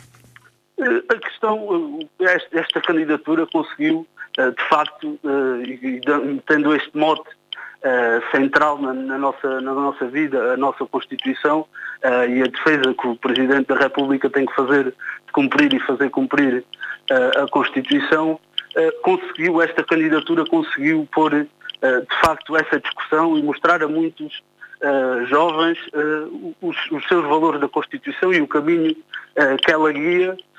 E, e, foi muito tema de discussão graças a esta candidatura e muitos jovens de facto começaram e conheceram mais profundamente a Constituição e de certo que irão mais defendê-la, continuar a defendê-la, principalmente nesta questão do, do, do, da escola pública gratuita e de qualidade, uh, pelo fim das propinas, uh, pronto, que é um, um fator essencial uh, da nossa uh, da, nossa, da nossa educação e que devia ser cumprido e que esta candidatura sempre defendeu e amanhã cá estaremos também para defender isto com, tudo, com todos os novos e, e, a abrangência desta candidatura, todos os que a apoiaram amanhã cá estaremos outra vez nas ruas a defender a, a Constituição e o que ela consagra e que achamos que se abriu um caminho de esclarecimento nesta, desse ponto de vista.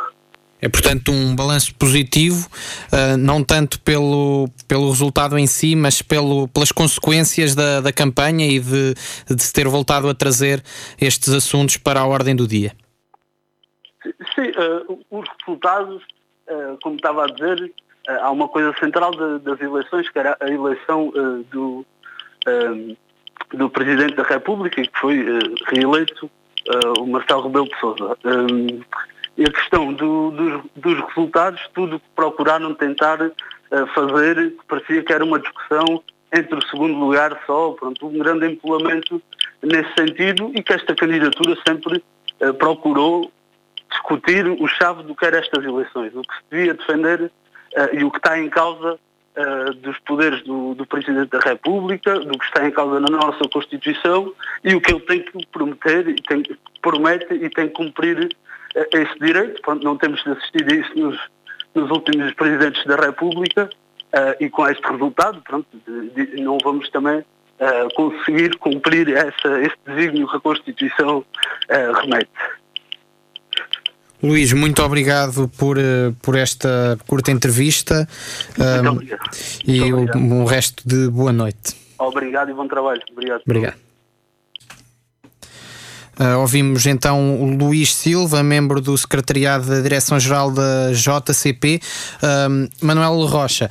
O, o Luís Silva referiu que, que uh, efetivamente esta candidatura traz a Constituição e, e, para a ordem do dia e faz com que haja cada vez mais jovens a estar atentos e a querer saber mais acerca desta que é o, a lei fundamental da, da, da República Portuguesa. Acha que esse foi um objetivo bem conseguido por esta candidatura? Eu penso que isso é muito importante. Aliás, temos aqui o filho de um constituinte, não é? João Paulo, o teu pai foi da Assembleia Constituinte, não? É verdade. Temos aqui um filho de, de, de um homem que gerou a Constituição de 1976 e, portanto, eh, e já agora aproveito para lhe fazer uma homenagem sentida, porque é mesmo sentida. Um, e, de facto, eh, aqueles homens daquele tempo criaram um, um mecanismo, um mecanismo civilizacional que é fundamental e que, ao fim e ao cabo, com as alterações todas que foi tendo ao longo do tempo, mas permanece o programa de governo do Presidente da República. A Constituição não é outra coisa senão o programa de governo do Presidente da República. Por isso é que não faz, não faz sentido fazer promessas governativas a um Presidente da República não tem sentido. E nesse aspecto eu penso que o João Ferreira foi, eh, foi positivo, porque ele trouxe para a discussão aquilo que é o programa do Presidente da República, que é a Constituição da República Portuguesa, foi feita em 1976 e acompanhou toda a nossa história até aos dias de hoje e que, na minha opinião, permanece, eh, enfim, permanece um, documento essencial eh, da vida política portuguesa. E, portanto, essa foi uma grande, um grande aporte do João Ferreira. É claro que os resultados são importantes. É sempre importante ter maior resultados. Agora, nós podemos perceber ou tentar perceber porque é que os resultados ficaram aquém daquilo que seria justo. Eu, pessoalmente, eu fui eleitor do João Ferreira, gostei da participação dele, é um homem cordato. Nos debates todos que teve, exceto o debate com, com, com o Ventura, foram debates interessantes, em que se discutiram ideias, em que houve confrontação de ideias, inclusivamente, e, portanto, eu penso que esse seu aporte foi um aporte importante, como o aporte de todos os candidatos, à exceção daquele de alguma forma de Tino Ranch também. Podemos falar dele se, se, se, pretender, mas, mas porque é um fenómeno de popularidade. Ele ficou com 3%, que se esvaziam amanhã já, não é? Mas, mas porque a verdade é que todos os outros candidatos têm um capital, um capital de votação que é importante sob o ponto de vista da mobilização de setores da, da, da nossa sociedade. Sendo que não há aqui, tirando o Bloco de Esquerda, não há nenhuma candidatura que seja partidária, todas elas são suprapartidárias, que tem muita graça também, não é? De facto, a própria candidatura do João Ferreira, sendo apoiada pelo Partido Comunista Português e pelos Verdes, teve um, amplo apoio de, de, pessoas de outros setores eh, que se juntaram ali porque acreditaram naquilo que era a sua mensagem. E, portanto, isto tem muita graça. Eu penso que quando nós pararmos para pensar, deixarmos de pensar no concurso e pensarmos no conteúdo destas eleições, vamos encontrar muito, muito interesse e, sobretudo, muito assunto para podermos ver. A questão do Ventura já falámos, também podemos discutir o Tino de Rãs e todos os outros candidatos, a própria Ana Gomes, é, qual é a importância simbólica da Ana Gomes, que acaba por ter uma importância simbólica da luta contra o fascismo que nunca chegou a haver, na minha opinião, mas pronto, teve essa importância. Houve muita gente que foi votar naquela candidatura porque pensava que estava a fazer um grande serviço à democracia, votando no segundo lugar. isto não é uma corrida de bicicletas. Mas as pessoas às vezes não percebem essas coisas e deixam-se levar pela emoção do seu voto. E eu acho que a emoção do voto também é um dado que nós temos que perceber, porque é um dado positivo. As pessoas que se emocionam no seu voto um, acabam por ser positivas. Mas a votação, na minha opinião, deve ser sempre um lado positivo. Uh, João Paulo Barbosa de Melo, uh, que te faça a mesma questão, como é que olhou para a candidatura do, do João Ferreira, ele que, um, apesar de não chegar aos 5%, acaba por ter mais do que aquilo que as sondagens indicavam, e ouvimos o, um, um dos, dos membros da, da sua campanha que afirmou que considera uma vitória esta questão de, de trazer um maior interesse, pelo menos aos jovens, daquilo que é a Constituição Portuguesa.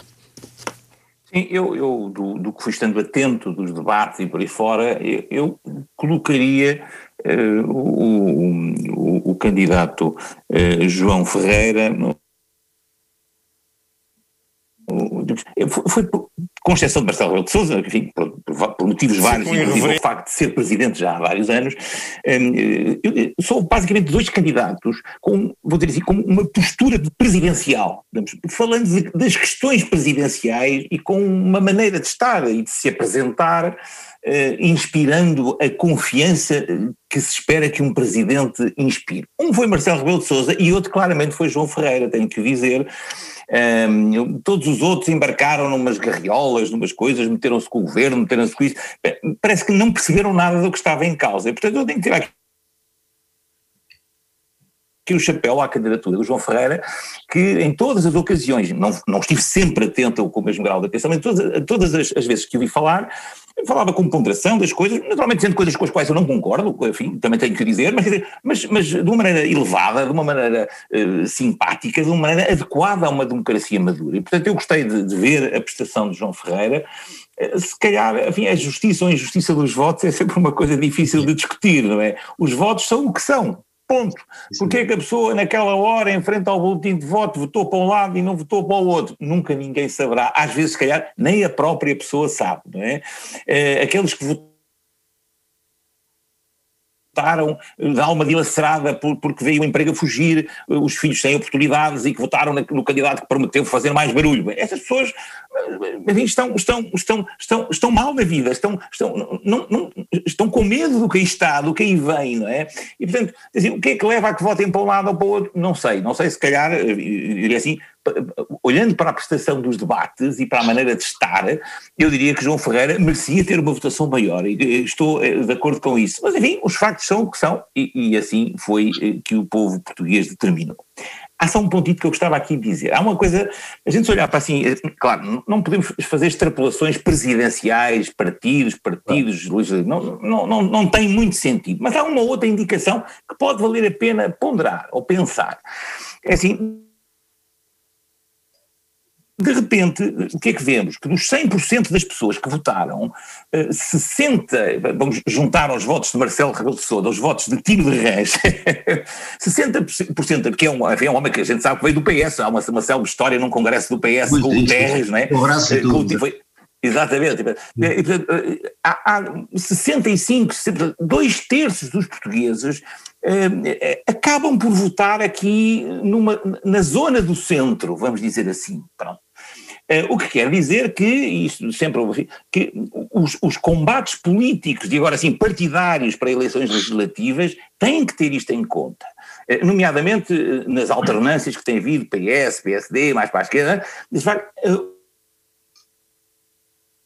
o, quem, quem é que leva atrás de si este eleitor do centro? Tem sido uns umas vezes, tem sido outros outras vezes, mas é muito importante continuar atento a isto. Isto não se vai resolver pelas, pelas margens, vai-se resolver, digamos assim, atraindo estes que umas vezes voltam de um lado, outras vezes voltam do outro. Este resultado de hoje mostra com muita clareza que continua a ser assim em Portugal. Já voltaremos a isso, mas para já vou passar para a sede de campanha de Marisa Matias, onde está o repórter RUC António Calheiros. Uh, António, estás aí? Sim, estou aqui, estou aqui junto à candidata Marisa Matias. E uh, posso então avançar? Exatamente. Boa noite, Marisa, muito obrigado pela disponibilidade. Um, o uh, Rui Rio acabou de falar, disse que, que a esquerda uh, tinha perdido, que valia apenas 20 e pouco por cento do eleitorado como comentas essa, essas declarações? Bem, boa noite. Eu acho que há uma contradição profunda nas declarações do Rui. Por um lado diz que a esquerda só tem 20% e vamos ser honestos, não é um nada brilhante, mas por outro lado diz que a direita ganha muito, mas classifica Marcelo Rebelo de Sousa de centro. E nessa lógica, então a direita, que fica fora do centro, tem um resultado ainda pior do que, do que o de Marcelo Rebelo de Sousa. Mas eu acho que o discurso do Rui Rio não é para ser levado a sério a não ser numa dimensão que me parece evidente. Uh, Rui Rio já contribuiu muito para a naturalização da extrema-direita, provavelmente se a PSD não tivesse tido o papel que teve até agora, o resultado de André Ventura teria sido muito diferente do que tivemos hoje. E isso é um contributo dos mais negativos para a nossa democracia. Em segundo lugar, parecemos estar a fazer um discurso pré, um, digamos, pré-acordo eleitoral para as autárquicas e usar esta eleição para começar a abrir uma porta que só vai no sentido de naturalizar ainda mais a extrema-direita. Eu não posso estar mais nem de acordo com isso e, independentemente do resultado de hoje, vou continuar a lutar, como fiz nesta campanha, para que a naturalização da esquerda-direita acabe e para que a gente consiga vencer a extrema-direita pela democracia. E, e Rui Rio não está a fazer isso, está a fazer o contrário. É, falaste da, da luta que foi a campanha, uma campanha difícil, em contexto de pandemia, com todas as limitações que, que isso trouxe, até com, com um problema de, de saúde, com uma, com uma, uma lesão nas costelas, uh, e depois com, com todos os, os comícios virtuais. Uh, um, um, comentário final, como é que foi essa, o desafio de fazer uma campanha nessas condições? Esta campanha, apesar de todas as dificuldades, foi uma campanha extraordinária, porque nos obrigou a encontrar formas diferentes de poder chegar às pessoas. Uh, obviamente com a distância física e com todas as normas sanitárias, mas foi uma campanha na qual aprendi imenso e houve tanta, tanta gente, uh, tantas lutas que esteve ao lado desta campanha, uh, que eu acho que temos é que aprender com os tempos difíceis para conseguir continuar a dar voz às pessoas e temos que fazer uma análise muito mais profunda uh, de como é que num contexto de crise e de tanto abandono e de tantos precários a ficarem sem trabalho e de tanta gente a ficar sem rendimentos, uh, numa altura em que o Serviço Nacional precisa de tanto reforço, temos que perceber porque é que isto não se vira para lado das respostas e vira-se para o lado de um protesto que é um protesto sério. E aí acho que estes resultados não servem para mais nada, servem para nos fazer uh, pensar e assumir a responsabilidade que temos que ter todos e todas para dar a volta pela via democrática. Uh, outro dos temas da campanha foi o vermelho em Belém, uh, em resposta a um, a um, comentário machista. Hoje vimos, na, ou estamos a ver na, nas, nos comentários nas televisões, os analistas dos 12 que estão nos, na, nos três canais de televisão principais, está apenas uma mulher. Uh, curiosamente, nos motivos de voto havia duas mulheres. Uh, ainda, ainda é preciso fazer muito para as mulheres terem uma, uma igualdade em Portugal na política e na comunicação social? É preciso fazer quase tudo, é preciso fazer quase tudo mesmo. Um, mas essa, essa solidariedade vermelha bem, ainda bem que aconteceu, porque acho que a nota positiva que foi desta campanha, que é quando estava a dominar o ódio e o insulto, a solidariedade sobrepôs a tradução dos resultados não é exatamente a que esperávamos. Nós estamos a falar dos resultados em relação a mim, estamos a falar dos resultados no sentido de, daquela chamada que, que foi feita em relação à defesa da democracia, da liberdade, da igualdade de, entre homens e mulheres, mas uh, ainda assim, uh, e a forma como ultrapassou as próprias fronteiras do nosso país, ainda assim, é uma das coisas que vai ficar e que eu espero que seja semente para fazermos essa luta toda que falta fazer, nomeadamente para podermos ter mais comentadoras, mais mulheres candidatas e quanto mais depressa melhor uma mulher presidente também. É, é incrível como demoramos tanto tempo. Uh, e vamos continuar a ter, e a Ana Gomes está neste momento à, à frente do André Ventura, espero que se mantenha, mas vamos continuar a ter votações, as votações máximas das mulheres em eleições presidenciais em níveis mínimos. Não é muito normal. Uh, uh, e obviamente eu creio que neste momento se calhar temos a expectativa de que a votação numa mulher pudesse ser muito mais elevada do que foi há cinco anos e fica pouco acima. Quer dizer, não. Acho que é tudo por fazer, sinceramente. Obrigado, Marisa. Uh, não sei se do estúdio há mais alguma questão que queiram colocar. Não, acho que podemos terminar e voltar aqui para o estúdio. Obrigado, António. Ficamos então por aqui com o António Calheiros, que esteve na sede de campanha da Marisa Matias, onde entrevistou um, a candidata. Um, Manuel Pires da Rocha, desta pequena entrevista, qual é o, o comentário que faz daquilo que, que Marisa Matias uh, acabou de, de nos dizer? Eu penso que é um combate para fazer, não é, não é um combate entre homens e mulheres, sinceramente. Eu tenho uma ideia um bocadinho diferente da Marisa Matias, não penso que a circunstância de, de, de, se eleger uma mulher pudesse significar alguma coisa naquilo que importa às mulheres, que é a igualdade no salário, que é a proteção da maternidade, que é a proteção no emprego, eh, que é um conjunto específico de, questões fundamentais eh, que afetam as mulheres de forma muito particular. E eu penso que sim, que há questões que afetam. Mas a governação de uma mulher, se for, por exemplo, da Margaret Thatcher, não resolveu nada ao nível do Serviço Nacional de Saúde inglês. Né? Eh, penso que não está aí a questão. Penso que a questão da, da, luta pela democracia está sobretudo na, na, naquilo que é a governação, de facto, e naquilo que é a capacidade de nós podermos englobar pessoas, nomeadamente as forças de esquerda, um, englobar as pessoas naquilo que são, que é uma luta difícil contra condições de exploração que são efetivas. E eu considero, e, e que, enfim, acabam por abranger diversos setores da nossa sociedade. Nós temos hoje uma, uma sociedade que é muito mais, um, em que o trabalhador é muito mais fragilizado do que já foi. Por exemplo, ao nível da reivindicação. Hoje, um, pertencer a um sindicato pode não ter qualquer tipo de, de, hum, como é que é dizer, de fragilidade na lei, que tem, isto é, os sindicatos foram fragilizados ao longo dos tempos, mas tem sobretudo um, um, a fragilidade do medo. Hoje é muito difícil que numa empresa, enfim, até numa empresa pública, mas sobretudo numa empresa privada, alguém possa tomar uma posição de força relativamente àquilo que é, o, aquilo que é a vontade do seu patrão, que muitas vezes, como nós sabemos, tem posições, posições de enfraquecimento objetivo da vida das pessoas. Tivemos o caso da Triumph, um, diversas uh, situações, agora da, da Galp lá em cima, uh, tivemos um, um conjunto muito grande de, de arbitrariedades cometidas contra os trabalhadores que depois não têm uh, o espaço para a luta. E é complicado, nós estamos numa coisa que se chama a luta de classes, não é? Que muitos não perfilham, mas eu perfilho. Essa luta de classes é uma coisa óbvia, em que existe uma luta pela manutenção de privilégios ou pela distribuição desses privilégios, digamos assim, dos direitos por, por, por mais pessoas. Eu penso que o nosso mundo só tem caminho se conseguir dividir a tanta riqueza que se produz por mais pessoas e não por menos. Quando nós dizemos que hoje existem muitos mais velhos, então, ah, já disse, assim é verdade, mas cada novo hoje produz o Barbosa de Mel sabe isto muito melhor do que eu, um novo hoje produz 20 vezes mais do que produzia em 1974, é? ou 20 ou 30, não sei quantas vezes é que produz mais. Mas de facto, os níveis de produtividade hoje, com a robotização, com a mecanização, com, enfim, com a informatização dos, dos, da produção, permite arrecadar mais dinheiro a quem detém o capital, mas tem gerado menos rendimentos para quem trabalha.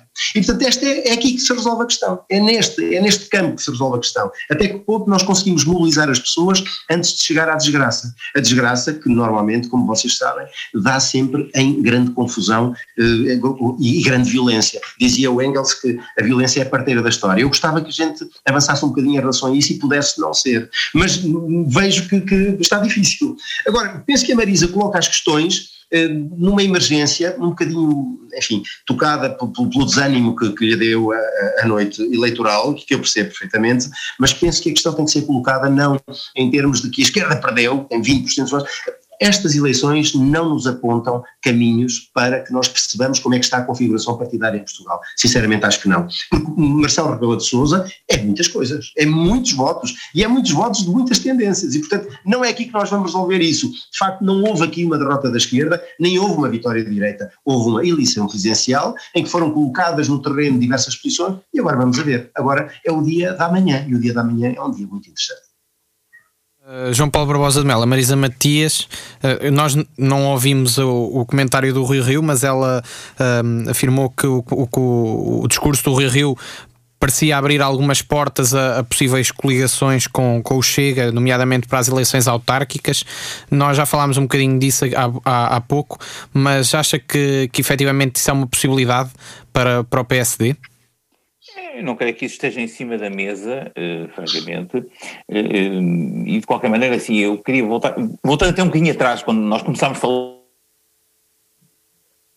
falando do Ventura, portanto, e falando deste movimento, vamos assim, que se juntou ali à volta daquela pessoa, eu acho que é muito importante, e o PSD, em particular para o PSD, eh, perceber que, é, que, temos uma obrigação, enfim, uma obrigação política e até uma obrigação moral de denunciar as ideias do senhor, eh, e, e as ideias agora e as formas grosseiras, eh, inadequadas à política de tempo de, de, de gente de bem, denunciemos, temos, temos que denunciar as ideias e essas formas, mas, mas não podemos demonizar os eleitores de Ventura. Isso é que é muito importante. Aliás, é muito, é muito interessante olhar, já tive que dar uma espreitadela pelos resultados.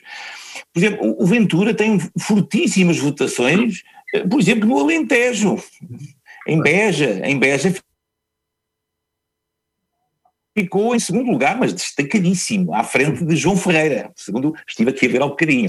Ou seja, há um, ou, seja, os votos, isto, enfim, toda a gente perceberá, os votos que ali foram parar vêm de muitos sítios diferentes, e é importante que, portanto, não vai haver, e, e digamos, o PSD não se vai coligar com essa gente toda, digamos assim, que votou naquele senhor, circunstancialmente hoje, para mostrar o seu protesto e o seu medo, Eu, mais até do que o protesto, é o medo que as pessoas têm do que está em cima, do que está a ocorrer. E, portanto, quem quem, tem, quem está na política, e isto vale muito para o, para o PSD dos próximos tempos, eh, tem o dever de saber ouvir os eleitores todos, todos, ok? Incluindo estes que hoje votaram conjunturalmente naquele senhor. Eles têm que ser ouvidos. Não temos que concordar com aquele senhor para ouvir os eleitores que votaram nele. Acho que é esta distinção que é preciso fazer. Oxalá o PSD saiba e, e consiga nos próximos tempos, dizer, empunhar bandeiras, bandeiras, bandeiras da, da, da, recuperação económica, bandeiras do combate às desigualdades, que o Manel ainda agora falava, em, em termos um pouco diferentes daqueles que eu usaria, eh, mas que, em algumas coisas, eu acabo estar de acordo também, de facto há um, um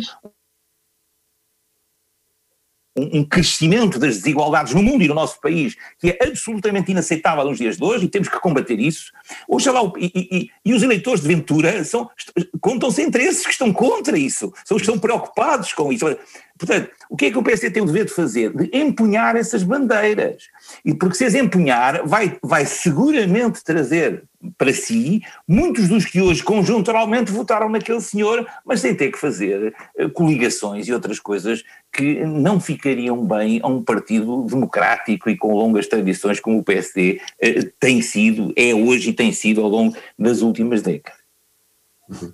Exato. Um, voltando também há pouco o Manuel Rocha uh, falava dos, do, dos fenómenos uh, Tinderrange e também não tanto fenómeno, mas também da, do, de, de, de, acaba por ser da votação que houve em torno da, da candidata Ana Gomes, muito por causa de, daquilo que falava de, de, certos eleitores considerarem que o voto na Ana Gomes era um voto antifascismo ou algo do, do género. Uh, gostava que, que voltasse a isso que falasse se calhar um, um pouco. Uh, um pouco mais acerca dessa, dessa sua ideia de, do, do fenómeno que houve em torno da Ana Gomes, se calhar. Eu? Sim, sim, sim. sim. ah, sim. Eu acho que o fenómeno em torno da. Nós podemos lê-lo de diversas formas. Ana Gomes é uma militante do Partido Socialista e, portanto, obviamente, eh, acabou por atrair muitos, muitos militantes socialistas que consideram, consideraram que não iam votar em Marcelo Rebelo de Sousa por considerarem ser um, um, um, candidato fora do seu espectro de, pensamento.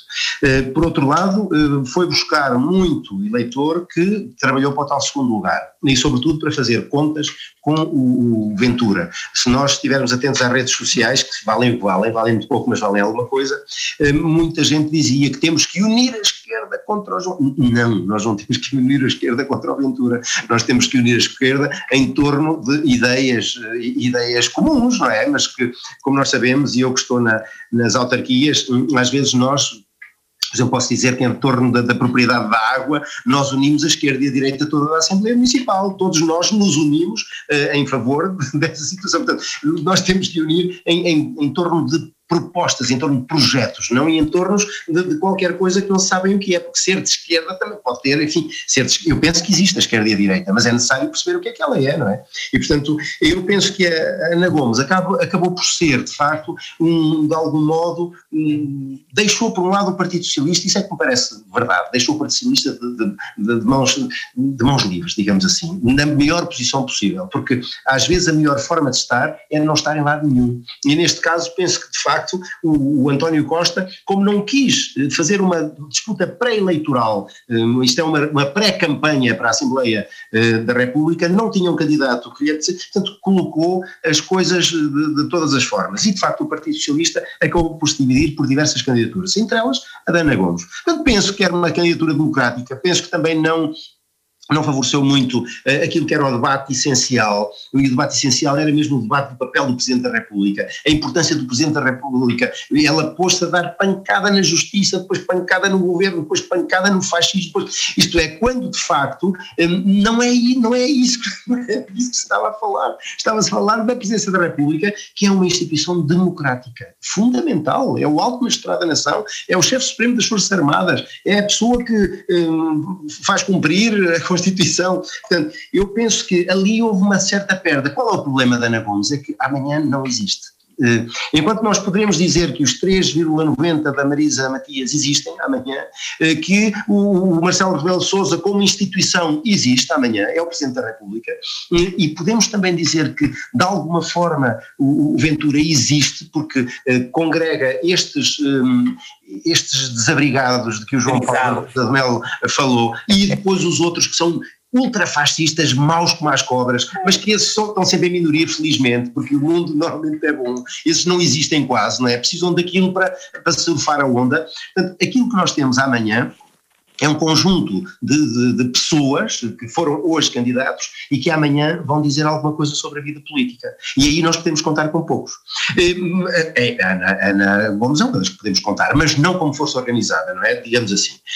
O Tino de Rãs é o homem em que nós todos nos revemos de alguma forma porque só diz o que é certo.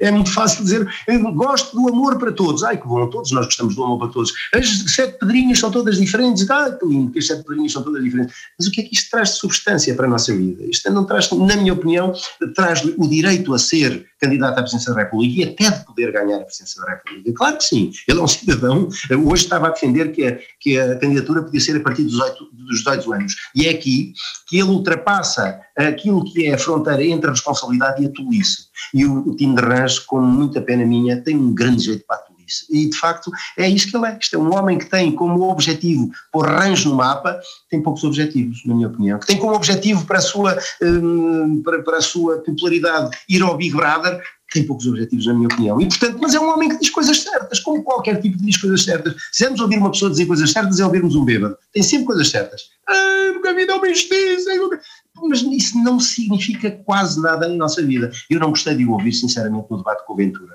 porque com o Ventura ele não soube, ele, ele tentou, digamos, um, de alguma forma, convencer o Ventura, tentar convencer o Ventura e disse coisas certas, mas depois concordou com ele em quase tudo. Por, porquê? Porque é um homem que quer estar de bem, e estar de bem, às vezes na política não é possível, às vezes é preciso estar de mal, e ele não conseguiu. Portanto, temos aqui um espectro tão grande e tão interessante que eu acho sinceramente apaixonante uh, a, a, discussão que possamos ter nos próximos tempos sobre esta questão. Não sei se eu respondi à pergunta. Sim, é? sim, deu, deu, para perceber qual é, qual a sua opinião e também gostava de saber. Um, do, o Manuel Rocha falou deste espectro e, da, e do, das repercussões futuras desse mesmo espectro. Eu também gostava de saber uh, qual a opinião do, do João Paulo Barbosa de Melo acerca disso. Quais destes uh, resultados é que poderão ter. Poderão ter aqui criado uma semente e no futuro termos algo maior, e outros que, por muito bom que tenha sido o resultado, daqui a um mês, dois meses, já, já pouco ou nada reste. Pois, eu francamente olhando para o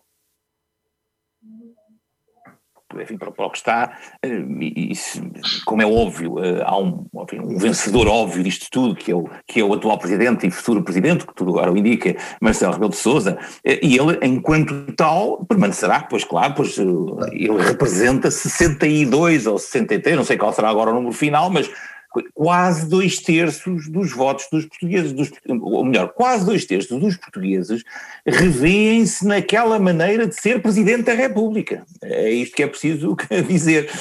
Um, e, e, e e curioso, e nesses dois terços está a maioria do Partido Socialista e está a esmagadora maioria do PSD e, enfim, os poucos votos que o CDS ainda trava aí, e depois claramente gente que vem de outros sítios, ok? Eh, e, portanto, é, é, é, é, muito interessante eh, olhar para, para isso. Já a Ana, Ana Gomes é, é, um, é um fenómeno, ela, ela polariza aquele, há um bocadinho do PS que não consegue pôr-se atrás de Marcelo Rebelo de Sousa tem, que teve urticária, não conseguiu dizer assim, ok, este é um bom presidente, vamos reelegê-lo. Foi o que fez a maior parte do PS. Mas há uma parte do PS, eventualmente digamos mais à esquerda, mas eu acho que aqui nem, nem é isso que nem, nem foi isso que marcou a coisa. Um, mas há um bocado, há um pedaço do PS que fica fora disto, não consegue, ok? Estes aqui, enfim, admitamos que um pouco mais, ou em média, mais à esquerda do que, do que o, grosso eh, do Partido Socialista, eh, mostraram ser francamente poucos. Dizemos assim, dentro do PS, fazendo assim uma, uma leitura à volta do azul, eu diria que neste momento temos um quarto na margem esquerda e três quartos nesta margem deste grande centro em que o país está. Eu julgo que, olhando para os resultados e comparando com, com, com, com os, os, votos das legislativas, naquilo em que isso é possível, claramente há esta noção que o, o, pedaço do PS que não se conseguiu rever em Marcelo Rebelo de Sousa é, relativo, é muito minoritário dentro do Partido Socialista. E julgo que isto acaba por fazer desaparecer este fenómeno, que não desaparecerá esta, esta franja do PS, como é óbvio, mas Ana Gomes enquanto a corporização uh, disso, uh, francamente, é Universidade. aqui fora, não me parece que tenha. Tudo bem. Sim, era o, sinal horário, mas eu foi. Eu saiu, saiu eu, outro. Eu quis deixar várias horas, que é uma coisa importante. mas saiu outro sinal. Já viram o que é que era este mundo sem horas? Era, uma, era um descanso, João. Era uma confusão. saiu o, o, o jingle errado. Isso é que é lindo na rádio ao vivo, é que tem imprevistos. A imperfeição é das coisas boas da vida. Eu, eu, de vez em quando aquela, aquela é, é, é, aquele nervoso do, do, do locutor ou do, do, jornalista que está em direto e que de repente há qualquer coisa que corre mal e ele tem que inventar uma solução. Isto de facto é, é giro, essa parte é gira. É Por isso é que a rádio não morre, não é? Para lá da televisão, esta é rádio nunca morre, não é? Claro, claro que sim. Mas uh, pedi então ao João Paulo que, que, que, que concretizasse o, o raciocínio. Não, estava a dizer, o que é que fica para amanhã? Bom, o Tim de Rãs é o Tim de Rãs, pronto, não está tudo dito, é aquela pessoa adorável, uh, mas claramente pouco consistente do ponto de vista político uh, e apesar de tudo uh, assim não é eu, acho que houve se calhar aqui uma, uma ideia de, de o desprezar excessivamente. É? Aliás, ainda hoje, a votação, a percentagem que ele haveria de ter, nem, nem, nem, nem valia a pena comentá-la. Era lá uma coisa lá. Atenção, o Tino de Rãs, claro, ele não, eu conheço pessoalmente o, o, o, o Tino de Rãs, não é? Porque até porque Rãs fica ao pé da aldeia do meu pai, no Conselho de Penafiel, portanto, ah, conheço bem aquela maneira de falar do Tino de Rãs. E, e há uma zona que, em que o Tino de Rãs conquistou é, bastante é eleitoral. falar das pessoas da terra do meu pai. Claro, claro que sim. Não, exatamente. Eu, o primeiro resultado que eu fui ver é como é que tinha ficado na aldeia do meu pai, que se chama Lagares, a freguesia agora chama-se Lagares e Figueira, uh, e o Tino de Rãs teve uma grande votação por lá, claro, ganhou o Barcelona, terra, com 60 e tal, claro. Mas logo a seguir vinha o Tino de Rãs, portanto até curioso, e, e, confesso que tivesse, tivesse curiosidade logo de ir ver. Eu, pelo menos os da terra dele, convenceu. Uh, convenceu. Se calhar, se calhar os descamisados dali e em vez de votarem no Ventura, votaram num, num da Terra. Eh, não com pessoas completamente diferentes, o Tino e o, e o, André Ventura, absolutamente, radicalmente diferentes um do outro, ah, mas que ambos capazes de ir buscar este voto de, das pessoas que não estão bem, que não estão bem, e, e que é preciso ouvir. Eu acho que, eu repito assim, o, o mais importante que fica para o futuro é não podemos eh, dizer, ostracizar estes eleitores. Podemos ostracizar as ideias, enfim, algumas delas, sim, sim, claro, mas os eleitores que votaram neste, que votaram, enfim, sabe-se lá por que razões, mas que votaram isto, não podem ser ostracizados, têm que ser ouvidos e se calhar se os ouvirmos vamos perceber que têm razão em muitas coisas. Os eleitores. Uhum. Sim, eu, desculpa só. Sim, os sim. eleitores normalmente têm razão, porque têm a sua razão. Isto é, e, quando, e o eleitor descontente tem a sua razão. Às vezes não conseguem encontrar, eh, sem querer ser paternalista, mas não é, conseguem encontrar o caminho para fazer com que a sua razão seja razoável, de facto, ou chegue ao poder, digamos assim. E por isso eh, cria situações que são situações da sua fragilização.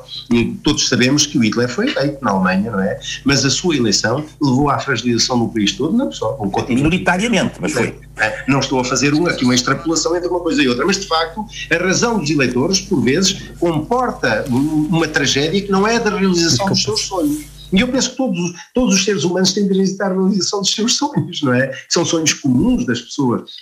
Agora, de facto, o, este, estes fenómenos populares têm essa, essa inquietação, a inquietação de, de serem genuínos do ponto de vista da vontade de, de, de viver, de melhor viver, mas nem sempre eh, espertos no sentido de encontrar os caminhos para para chegar, enfim, às, às, soluções. E eu penso que, sem querer ser paternalista outra vez, porque isto é muito feio ser paternalista eh, e, e, falar sobre a vida das pessoas de uma forma eh, altiva, mas eu penso que tem que haver mais discurso político num homem que quer ser Presidente da República. E isso existe. Não é? Muito obrigado aos dois pelo comentário. Agora eu propunho ouvirmos a peça que temos já cerca do Marcelo Rebelo de Souza. Ele está uhum. a chegar à sede de campanha, onde vai proferir o seu discurso de vitória. Nós vamos tentar acompanhá-lo com a ajuda da, do, do RTP Play. Mas antes disso, propunho ouvirmos a peça que temos sobre a, a campanha do candidato aparentemente eleito, não é? Já foi eleito, Marcelo Sim. Rebelo de Souza. Certeza eleito. Ao contrário dos restantes candidatos, luta pela recandidatura. O ex-professor da Faculdade de Direito da Universidade de Lisboa não reuniu com a Associação Académica de Coimbra, nem deu resposta ao documento apresentado aos candidatos presidenciais por parte da, da Associação Académica de Coimbra, intitulado de Presidência Interventiva. O atual Presidente da República optou por uma campanha mais reduzida, apenas quatro dias na rua, tendo também prescindido dos tempos de antena, tanto na televisão como na rádio. Foi em Celurico de Basto que o Presidente da República decidiu terminar a sua, candidatura, a sua campanha eleitoral, assim é que é, onde se dirigiu aos portugueses para dizer que assume a responsabilidade correspondente ao seu cargo perante as consequências que a situação pandémica tem trazido à nação. Fez também um apelo para a celeridade deste ato eleitoral em que os portugueses terão de quebrar o dever de confinamento para poder votar. Voto que permita ainda poupar aos portugueses o prolongamento de uma campanha em três semanas cruciais para a pandemia e para a concentração de todas as vontades num combate que é decisivo. Marcelo Rebelo de Sousa referiu ainda que o voto dos portugueses decidirá se querem renovar a confiança no atual Presidente da República ou, por outro lado, optar por uma mudança de chefe de Estado num momento chave. O vosso voto decidirá se os portugueses querem renovar a sua confiança no atual Presidente da República num instante-chave de luta contra a pandemia, ou se preferem a sua substituição numa componente essencial da liderança dessa mesma luta. Uma luta que, qualquer que seja a decisão dia 24, tem de se continuar. A Rádio Universidade de Coimbra não conseguiu obter nenhum tipo de entrevista ao candidato presidencial Marcelo Rebelo de Sousa, que optou também por não realizar campanha em Coimbra. Foi então a peça do candidato eleito, Marcelo Rebelo de Sousa, aliás, reeleito, o, o, o, Marcelo Rebelo de Sousa que está a caminho neste momento da, da, do, da sede de campanha, onde irá proferir o seu discurso de vitória. Uh, mas antes disso, passava aqui para estúdio para, para Ana Domingues para nos fazer um último balanço das, da, dos resultados eleitorais, numa altura, Ana, em que já faltam apurar poucas freguesias. Sim, exatamente. Neste momento uh, falta então apurar oito freguesias dos distritos de Lisboa, Setúbal e Porto, mas é já com certeza que afirmamos que Marcelo Rebelo de Sousa foi reeleito Presidente da República nas eleições de hoje, uh, mesmo faltando apurar ainda alguns resultados. Isto é então possível porque realmente nestas freguesias, por apurar, há menos recenseados do que o número de votos, que separa então Marcelo Rebelo de Sousa de Ana Gomes, que neste momento ocupa o segundo lugar, e é exatamente aqui que se prende então um, a nossa atenção, é na luta entre o segundo e o terceiro lugar e, e, entre Ana Gomes e André Ventura. Neste momento então temos Ana Gomes com, no segundo lugar com 12,83% dos votos e André Ventura no terceiro lugar com 11,92% dos votos.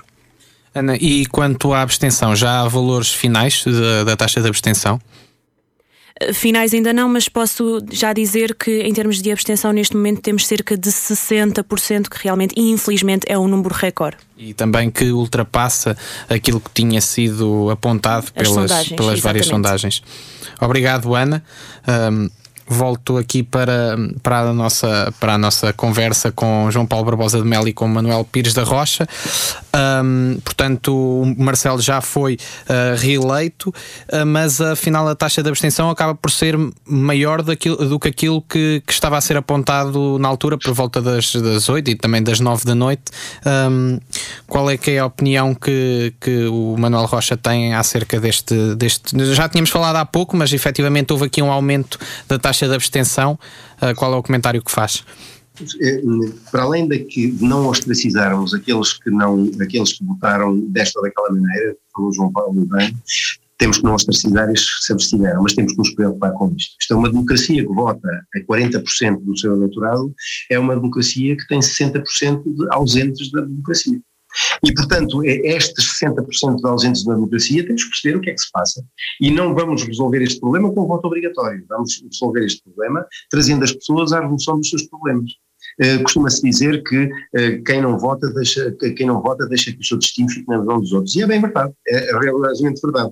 É preocupante de facto para as democracias e devo dizer que esta não é uma realidade exclusiva da sociedade portuguesa, é uma realidade de todo o mundo das chamadas democracias uh, que não consegue mobilizar de facto os cidadãos às vezes com grande vantagem para os interesses instalados, digo eu, não é que sou mal e, portanto, penso que esta questão tem que nos preocupar. Relativamente ao resto, de facto, amanhã é outro dia. E estas pessoas que se abstiveram, elas continuam a funcionar na nossa sociedade, continuam a ter eh, necessidades de, serviços de saúde, necessidades de educação, necessidades de estudo, e nós temos a obrigação civilizacional de proporcionar aquilo que são as suas vontades, porque não há nenhum candidato que se eh, proponha às, eh, às eleições sem falar dessas coisas. Porquê é que elas depois não se concretizam? É isto que o eleitorado tem que perceber. E de facto, e é por isto que nós temos que lutar. Esta luta, de qualquer forma, devo dizer, é uma luta que, que é uma luta melhor do que aquela luta que houve no período antes do 25 de Abril de Barbosa de Melo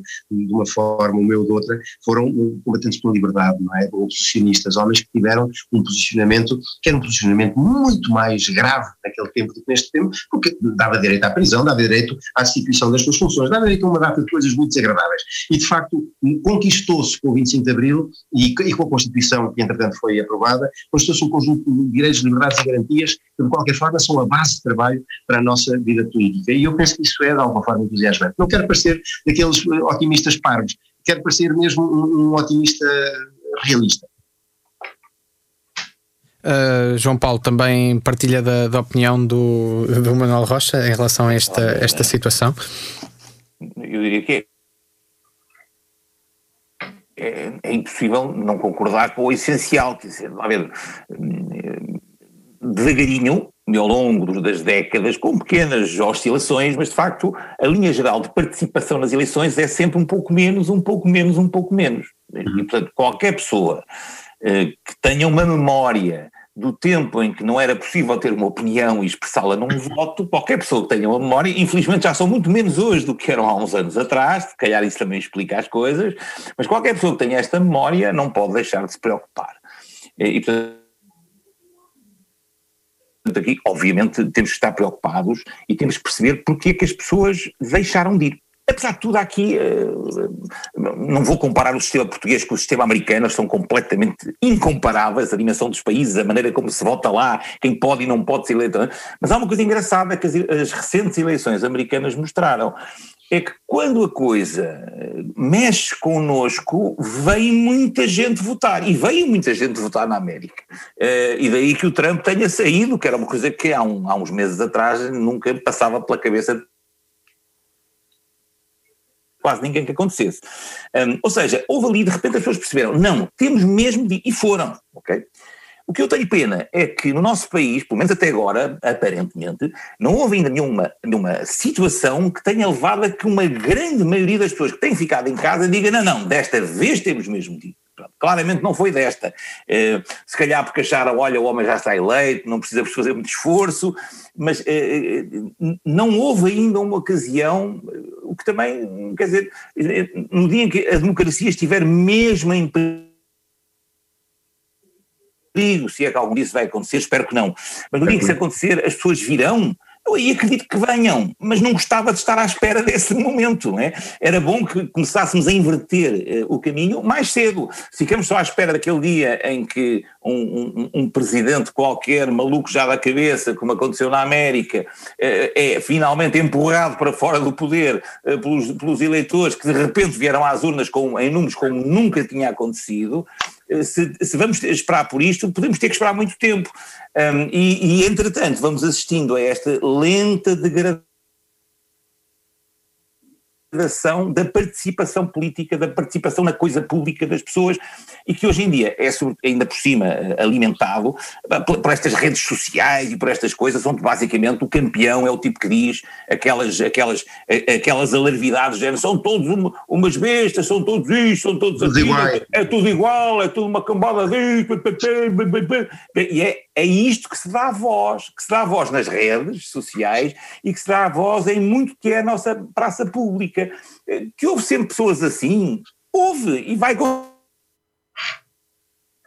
continuar a haver, claro. Agora, se só dermos voz a essas, eh, dá a ideia que uma grande maioria das pessoas pensa assim, e não é verdade. Exato. Uh, nós estamos aqui a aguardar também o, o Marcelo Rebelo de Souza, que continua uh, a sua viagem desde Cascais à, à sede de, de, campanha. Temos que ter cuidado, essa é uma viagem que demora muito, pois, são 30 quilómetros. Mas, mas, por acaso está a demorar, está a demorar mais do que eu esperava. Não sei se é porque é o, o, o professor Marcelo Rebelo de Souza a conduzir e ele pode ser mais cauteloso, mas efetivamente está a demorar bastante. Os canais de música é assim assim, nós somos os músicos aqui de serviço. Quando é preciso tocar mais uma volta, toca-se mais uma volta. Não, mas eh, eu se calhar mas passávamos... Cuidado, cuidado, cuidado que, o, que, o, que o candidato Marcelo Rebelo de Sousa assim, eh, eh, já não deve guiar verdadeiramente pela mão dele há uns anos. Não é? Pode ser um perigo público neste mas, momento. Mas se calhar, se calhar agora íamos ao Parque das Nações, à, à boleia da RTP, onde a candidata Ana Gomes está a proferir o seu discurso. Muito bem, muito bem. Presidente da República.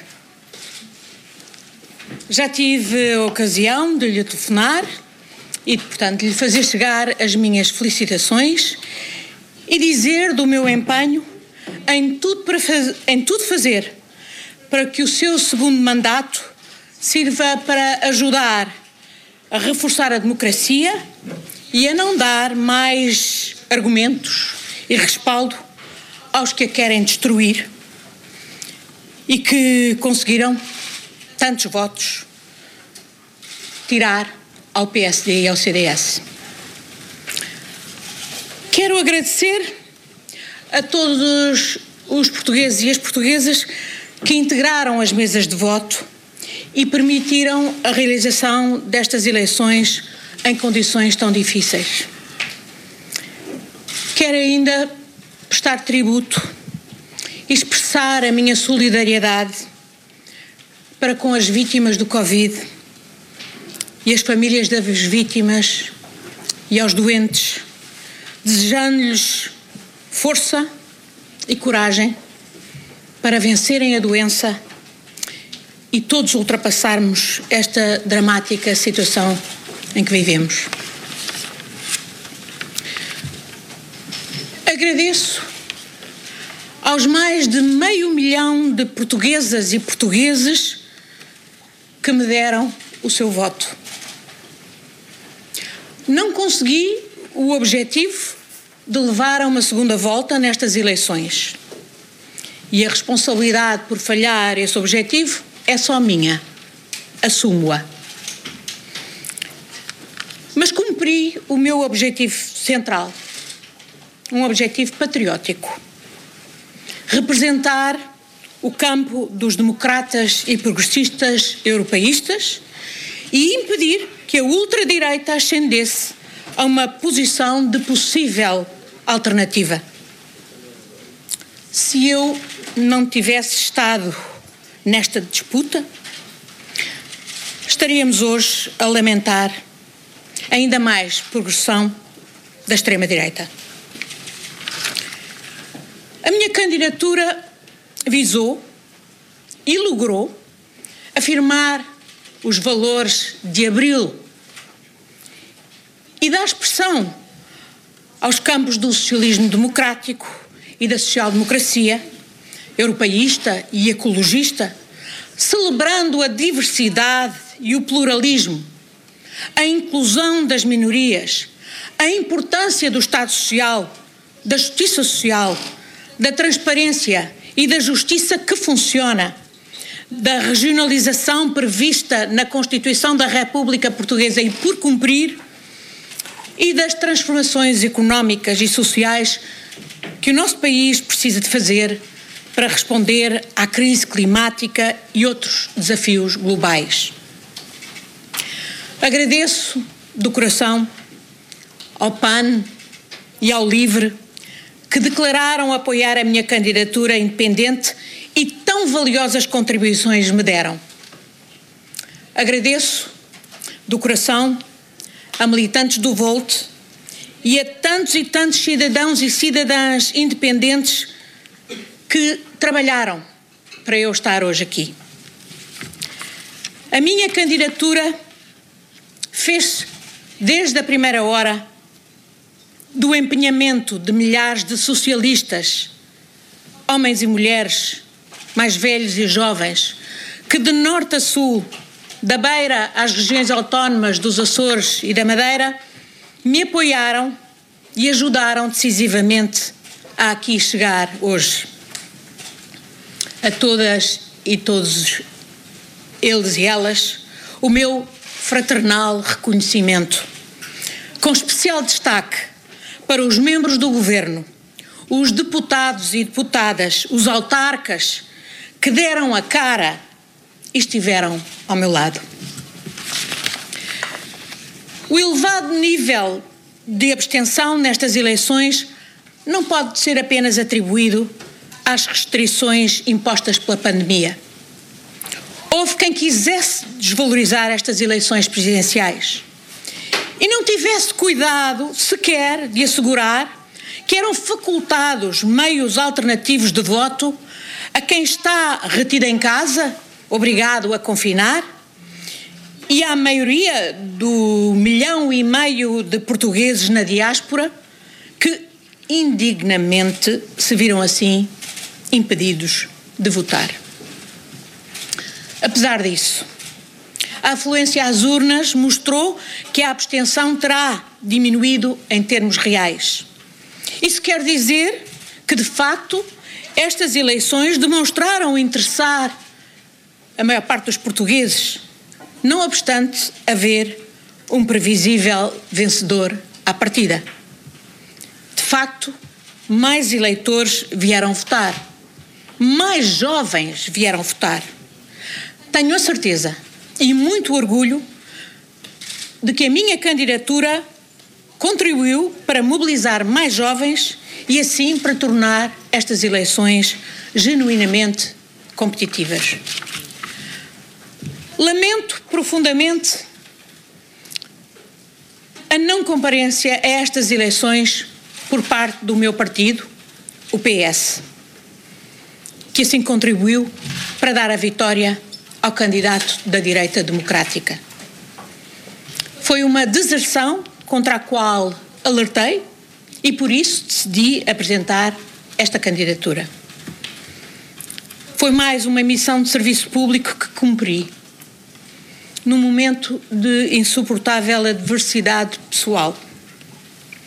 Porque nunca me resignei, nem resignarei, a que a democracia degenere e fique à mercê de forças antidemocráticas que cavalgam o ressentimento dos cidadãos. O espaço político em que me incluo não podia faltar. Por isso, avancei. Há um ano e pouco, nas eleições legislativas, os partidos da esquerda somaram cerca de dois terços dos votos. Nestas eleições presidenciais, os partidos à esquerda preocuparam-se com as suas próprias agendas, em vez de convergir. E assim concorreram para dar a vitória ao candidato da direita democrática. Vamos eh, passar um bocadinho ao comentário. Uh, Manuel Pires da Rocha, uh, Ana Gomes acaba no seu comentário por tocar alguns dos pontos que, que discutimos hoje aqui e muitas vezes parece-me com uma opinião diferente da, da sua. Que balanço é que faz deste, deste comentário da, da Ana Gomes? Eu, eu, entendo a democracia como, a diversidade, como diversidade. Isto é, o que Ana Gomes acaba por dizer neste rebate final da sua intervenção é que o, a esquerda não convergiu para. Isto é, a esquerda não tem de convergir. A esquerda tem que se afirmar na sua diversidade para poder, assim, marcar também a sua ação política, o seu combate político. Uma coisa é se, como ela também aliás referiu, que o PS não quisesse participar nestas eleições, por considerar que não era este o seu objetivo. Eu percebo o alcance. Uh, uh, estratégico da coisa. Outra coisa é que toda a gente devesse convergir uh, na candidatura dela. Eu não considero isso justo para com o Manuel Rocha eleitor, que sou eu, uh, sem falar, sem querer falar de ser pessoa porque é patético. Uh, a verdade é que eu quero votar no meu candidato, eu quero votar na minha opinião, eu quero votar naquilo que, que acredito e poder, à pala de um combate que não existe, na minha opinião, eh, que é o combate antifascista. Aliás, ela referiu várias vezes o Marcelo como candidato da direita democrática. Ao não haver um combate antifascista, há um combate social pela, eh, enfim, pelas, um, por ideias políticas que são próprias e que são diferenciadas. Esta coisa de nós criticarmos o Partido Único, ou o bipartidismo nos Estados Unidos, o Partido, o Partido Único de uma terra em que eu até vivia, e depois querer reinventá-lo aqui, parece um bocadinho esquisito. Isto é, não. Eu considero que é na diversidade que existe a, a, convergência. Aliás, isso foi mostrado exatamente na tal geringonça que toda a gente se gaba e que afinal foi possível porque existiam forças políticas diversas que convergiram numa estratégia de parlamentar. E, portanto, é por aí que nós vamos. Este, este discurso da, da, da divisão da esquerda não me parece nada justo sequer e menos me parece democrático. Isto é, democracia é diversidade, é luta pela opinião. E eu disse não abdico, nem que ela se mate. Eh, João Paulo Barbosa de Melo, eh, Ana Gomes também acaba por fazer novamente uma crítica ao, ao Partido Socialista de não ter avançado com um candidato oficial. Um, acha que essa crítica tem, tem razão de ser ou acha que a posição tomada pelo, pelo Partido Socialista acabou por ser aquela que melhor defendeu os seus interesses? e também, que, quiçá, os interesses da, da democracia? Ó ver, Ana Gomes basicamente tinha que lavar a alma neste, neste, neste dia, quer dizer, eh, eu percebo que não lhe tenha sido simpático perceber que a grande maioria do partido dela, que ela continua a pertencer, não quis estar com ela e não votou nela, claramente. Não quis estar, já, já se tinha percebido, mas podia ter votado hoje à revelia das, das cúpulas e não, isso não aconteceu. E, portanto, naturalmente ela sentirá, eh, pronto, sentirá essa, essa, essa dessintonia eh, de uma maneira muito clara com, com, o resto, com a maioria do seu partido. Portanto, enfim, quanto a isso, eh, era de esperar que, que fizesse um, um, um discurso deste género e mostrando esse, essa, essa, esse desagrado com essa situação. Um, é, já, enfim, quanto a isso, não. não, não sim, sim. Ah, percebi que, que queria interromper. Não, não, não, Eh, não pronto, foi só porque parou. eh, ah, Está a haver está alguns a cortes e eu achei que, que tinha acabado a sua intervenção, mas Não, não, continua. de vez em continua. quando há uns pequeninos cortes aqui ou lá. Estou aqui de vez em quando. Mas pronto, a gente vai, vai fazendo de conta. Exato, é verdade. A que é que é que se deve? Já há uma coisa técnica que. É técnica. Mas pronto, suponho- espero que pelo menos para quem está a ouvir eh, a Chega tudo, chega tudo, sim. Sim, chega tudo, chega tudo É, cá. ora bem, isso é que é preciso. O resto, o resto a gente vai fazendo de conta que, que percebe as coisas. Eh, pronto, pareceu-me pareceu isto, eh, claramente, do discurso de Ana Gomes, é sobretudo um, um discurso de um certo, uma certa amargura, uma certa amargura, porque ela, quando lançou a sua candidatura, se calhar imaginou que levaria atrás, atrás dela mais gente. Agora, eu não posso deixar de dizer, eu, eu se penso, se procurar meter-me na cabeça de um membro do Partido Socialista, enfim, claramente a solução que sai destas eleições parece ser uma espécie de seguro de vida para o PS. Eh, é, não sai um candidato que, contra o PS, não, não, foi um, candidato que a maior parte do PS eh, apoiou, e de uma maneira clara e, explícita e por aí fora. E, portanto, temos- de uma certa maneira, o, PS pode dizer o nosso candidato ganhou as eleições. ok, o, o, o professor Marcelo Rebelo Sousa nunca foi do PS, acho eu, enfim, que eu saiba, não é? nunca, nunca teve ficha lá no PS, mas eh, não escapa a esta, a esta óbvia leitura. O que o PS pode fazer, mas ainda não, eh, quem é que nós apoiámos maioritariamente? O professor Marcelo Rebelo Sousa, quem é que ganhou as eleições? Foi eu. Portanto, eh, eh, ganhámos, de uma certa maneira. Eh, eh, não tarda nada, eh, quase que conseguimos dar a volta aos partidos todos e todos conseguiam dizer que tinham ganho. É e, e ganhou-se de alguma forma porque de facto todos votaram onde queriam, isso é um ganho. Pois, bem, O, o Manuel Rocha também partilha de que, que, esta, que esta, esta eleição acaba por também dar uma, uma certa, podemos dizer, uma certa vitória do, do PS, que não tendo apoiado ninguém, hum, acaba por ser o, o, o candidato que, que reunia, se calhar, maior apoio por parte Sim, dos, dos militantes socialistas. O Partido, o Partido Socialista considerou que este não era o seu debate essencial e, portanto, pôs-se de fora deste, deste, desta luta essencial. Não era uma luta essencial e, portanto, pôs-se de fora.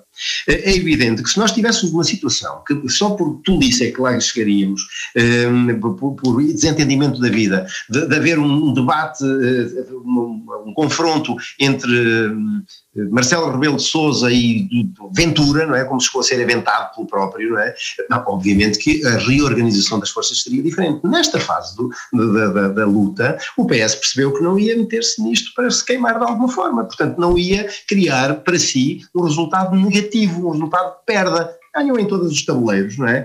E Ana Gomes fez aquilo que achou que devia fazer, e eu, eu, eu acho bem porque ela achou que devia fazê-lo. E, portanto, não penso que tenha ficado aqui mais do que uma ideia que, como disse há bocado o João Paulo Barbosa de Melo, nos deve fazer refletir sobre o que é que se passou sobre o que é a situação. Mas essa é o dia a dia da política. né? Todos os dias na política nós pensamos como é que vamos agir para que possa, para que a nossa ideia possa transformar-se em razão de mais gente. Isso é o, o debate normal da civilização. Uh, vamos voltar à boleia da RTP porque agora é o candidato André Ventura vai falar pois é. e eu Agora propunha que ouvíssemos então o discurso de André Ventura. Antes de mais, felicitar a eleição de Marcelo Rebelo de Sousa como Presidente de Portugal para um segundo mandato. Felicitar aquele que é o chefe de Estado agora já escolhido pelos portugueses e desejar que faça um segundo mandato com dignidade, com respeito por Portugal, pelos portugueses, pelos portugueses de bem e que esse mandato marque uma ruptura em relação àquilo que foi o seu primeiro mandato.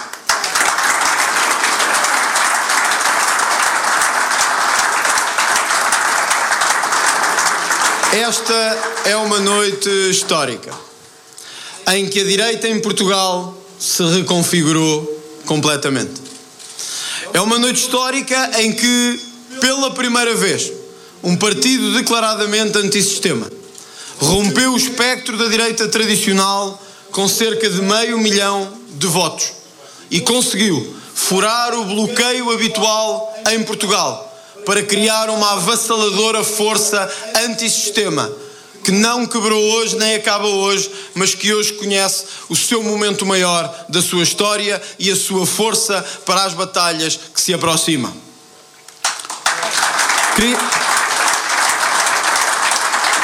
Há um dado que devemos realçar hoje. É que esmagamos a extrema-esquerda em Portugal.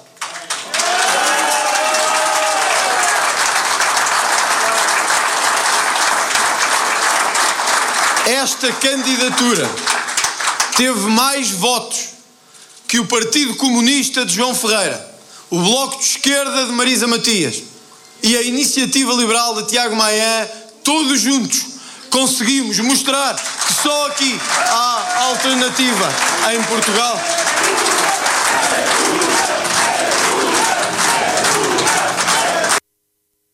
Portanto, André Ventura aqui a, a, reclamar também para si alguma, alguma vitória e a ser bastante uh, apoiado pelos, pelos seus apoiantes, ali a, a gritarem em plenos pulmões o, o seu nome.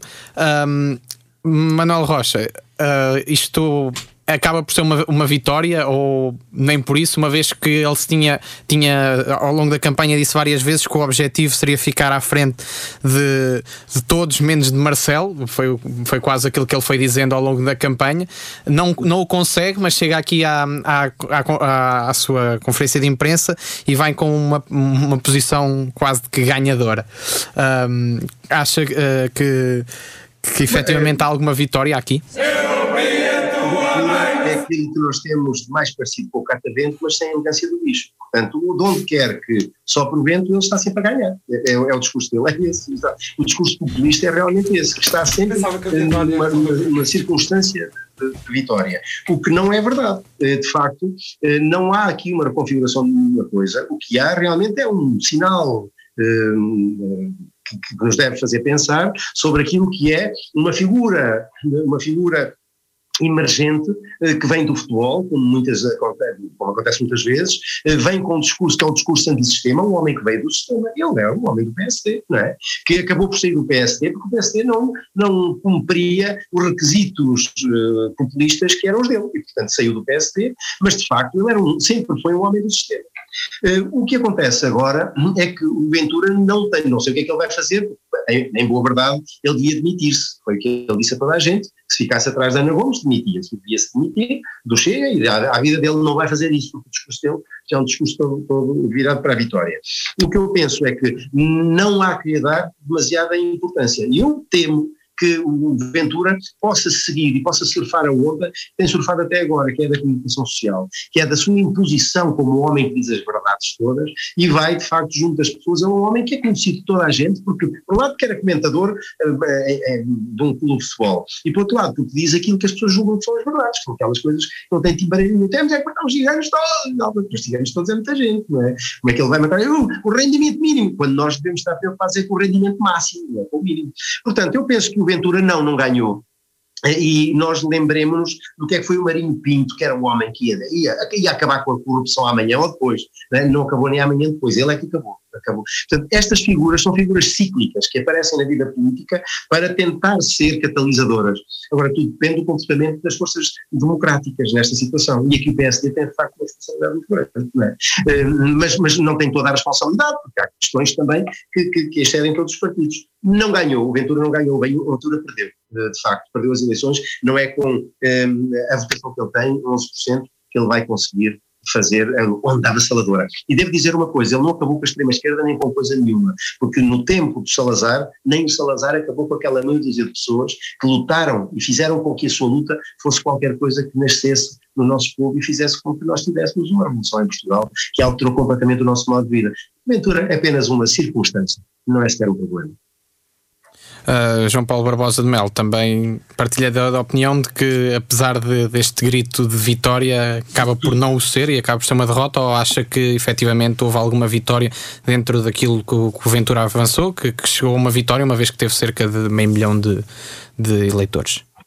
Ah, David, eu, eu aqui acho que temos que é sempre, é, é sempre aquilo que já vimos dizendo, já venho dizendo atrás, e, e nisso estou de acordo com, com o Manel. Um, é, é, separar a pessoa daquilo, daquilo que ela representa na cabeça daqueles que votam. e claramente aqui, e, e desse ponto de vista, assim, do ponto de vista pessoal, é inegável que o André Ventura hoje tem um resultado Deus, que, que o anima, como aliás se acabou de ver pelo, pelo, pelo que estávamos a ouvir, não é? Uh, evidentemente, ok, deste ano, mas não podia ter tido mais um ponto ou dois para chegar aos. Ah, sim, mas, quer dizer, mas, mas, teve um resultado significativo. Pronto. Ah, Só que os resultados significativos, dizer, o facto de haver um resultado significativo hoje, não quer dizer que, de, que daqui a, a, seis meses, a um ano, a dois anos, que isto represente qualquer coisa. É isto. É, é, é o desafio do que vem a seguir. Sim, hoje, aqui e agora, neste mês de janeiro de 2021, no meio de uma pandemia e de uma desgraça económica que graça de norte a sul pelo país todo, no meio disto tudo, houve muita gente que diz: basta, eu parto isto tudo, não é? de uma certa maneira, e vou votar no tipo que diz que vai partir e que isto é tudo. Hoje isto ocorreu, ocorreu aqui em Portugal e temos que estar atentos a isso, repito, e ouvir, ouvir, não é ignorar, nem dar muita importância agora ao senhor que, que corporizou esta coisa. Uh, aconteceu isto. Agora, os partidos que, que, o sistema tem e outros novos que venham, enfim, uh, o, o, sistema tem agora que saber olhar para isto, ver que estas pessoas existem, não, não desdenhar o, maior erro, a, Hillary Clinton no, nos Estados Unidos perdeu as eleições no dia em que se referiu a esta gente que depois acabou votando maioritariamente no Sr. Trump como os deploráveis chamou-lhes os deploráveis, que a gente podia, podia traduzir livremente como os bestas quadradas, os tipos, chamou-lhes nomes. E as pessoas não podem ser insultadas assim, porque aquelas pessoas que votaram no Trump naquela ocasião, e se calhar algumas voltaram a votar agora, não são deploráveis. Não, não, claro que sim. São pessoas que, algumas não, não, não, percebem o que vem aí, estão, estão, estão desesperadas, muitas delas. E, portanto, eh, e foi isto que ocorreu hoje. Houve aqui um sinal de alerta. Até era estranho que no meio da desgraça económica e social que por aí graça, não houvesse uh, gente uh, enfim, uh, com este tipo de discurso a ser reconhecido pelos eleitores. Hoje, aqui e agora. Mas se a economia que nós vamos construir nos próximos anos for mais justa, for permitir níveis de, de, de bem-estar às pessoas como a de hoje não está a permitir, estas coisas que hoje, estes balões que hoje cresceram desta maneira, eh, diminuem e tornam-se muito pequeninos outra vez. É, é, é, aqui que está o combate das pessoas de bem, nem é dos tipos de esquerda nem dos de direita, é das pessoas de bem. Eu fazia aqui uma, uma pausa no nosso comentário novamente para a última intervenção da, da Ana Domingos, numa altura em que penso que já falta apenas uma freguesia são, são realmente neste momento são apenas três freguesias, três então freguesias. que faltam então, por apurar. Para fazeres o balanço, também temos uh, o Marcelo Rebelo de Souza parece já andar na zona do campus da, da Universidade de Lisboa. Sim, portanto, já chegar, sim, já chegar a Torre do Tombo. Uh, portanto, passava para ti, Ana. Atenção, uh, atenção Atenção, só uma pequena nota. Atenção, o André Ventura, pelo visto, disse que se demitia, vírgula, mas que se recandidatava amanhã. Ah, claro, claro. mas isso, isso já era, já era expectável. É um idoso. Outra vez, já não é a primeira. Não, não, não, é na segunda já. Vamos então passar para, para a Ana Domingues, que vai então dizer-nos os resultados finais. Exatamente, então neste momento, como já tinha dito, com cerca de uh, duas, três freguesias, estou aqui um pouco na dúvida, uh, nos distritos de Lisboa e Setúbal. Uh, neste momento já temos aqui alguns resultados finais. Marcelo Rebelo de Souza, sem dúvida, em primeiro, como já tínhamos dito há pouco, também já foi reeleito, neste momento com 60,76%. É de destacar também que Marcelo liderou a votação em todos todos os conselhos a nível nacional e é então a primeira vez que isto acontece. A última vez que parecido aconteceu foi com, com Mário Soares. Realmente Marcelo Rebelo de Sousa conseguiu então liderar em todos os conselhos uh, portugueses. Uh, de seguida temos então Ana Gomes a ocupar o segundo lugar com 12,94%. Uh, abaixo então André Ventura com 11,91%. De seguida o então o candidato pelo Partido Comunista João Ferreira com 4,29% e Marisa Matias logo de seguida com 3,95%. De destacar que esta realmente foi uma, uma descida acentuada para a candidata que em 2016 ocupou o terceiro lugar com 10,10%. Uh, seguida a, Maria, a Marisa temos então Tiago Maian Gonçalves com 3,21% e em último Vitorino Silva com 2,95%. Aqui uma percentagem até bastante semelhante à que obteve em 2016, que foi cerca de 3,32%. De destacar aqui também, por exemplo, em Ana Gomes, que a Ana Gomes, com a votação que tem neste momento, é a mulher mais votada de sempre, lugar ocupado anteriormente por Marisa Matias, como já disse, com cerca de 10% em 2016. Obrigado, Ana. Portanto, é, também é um, um, um ponto é interessante. A Ana Gomes acaba por, por se tornar a mulher mais votada de sempre para, para, para a presidência da República. Um, Manuel Rocha acha, acha que este que nas próximas eleições se calhar vamos ter uh, novamente mais mulheres e, e se calhar até que se volta a bater este, este recorde? Mais mulheres na política é sempre uma boa, uma, uma boa novidade, não é? Sempre uma boa notícia.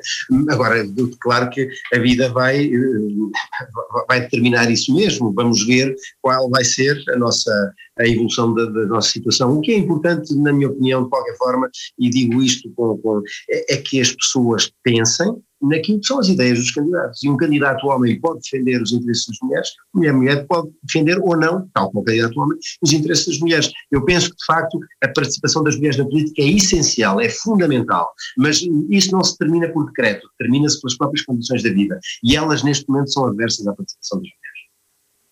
Uh, uh, João Paulo Barbosa de Melo, um, efetivamente uh, as mulheres na, na, política é, um, é, um, é importante também ver este, este crescendo da, da, mulher na política ou isso é uma coisa que não importa, tanto faz se, se é homem se é mulher, o, que importa é a, é a meritocracia.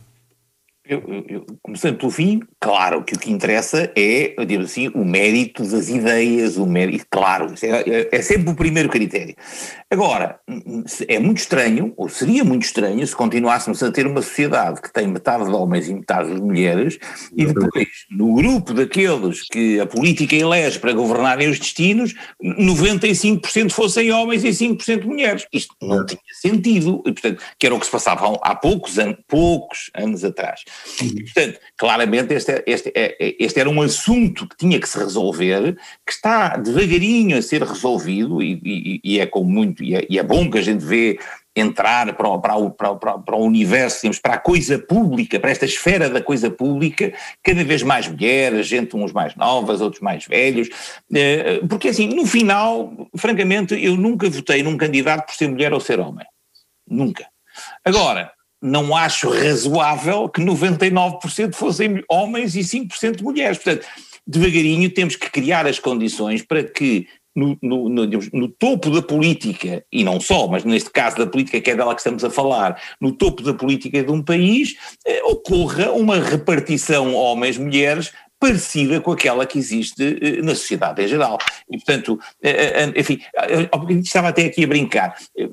Até, há certas leituras que não se podem fazer em eleições presidenciais. Estávamos aqui a fazer leituras demasiado partidárias, claro. E há outra leitura que de todo não se pode fazer, que é homens-mulheres.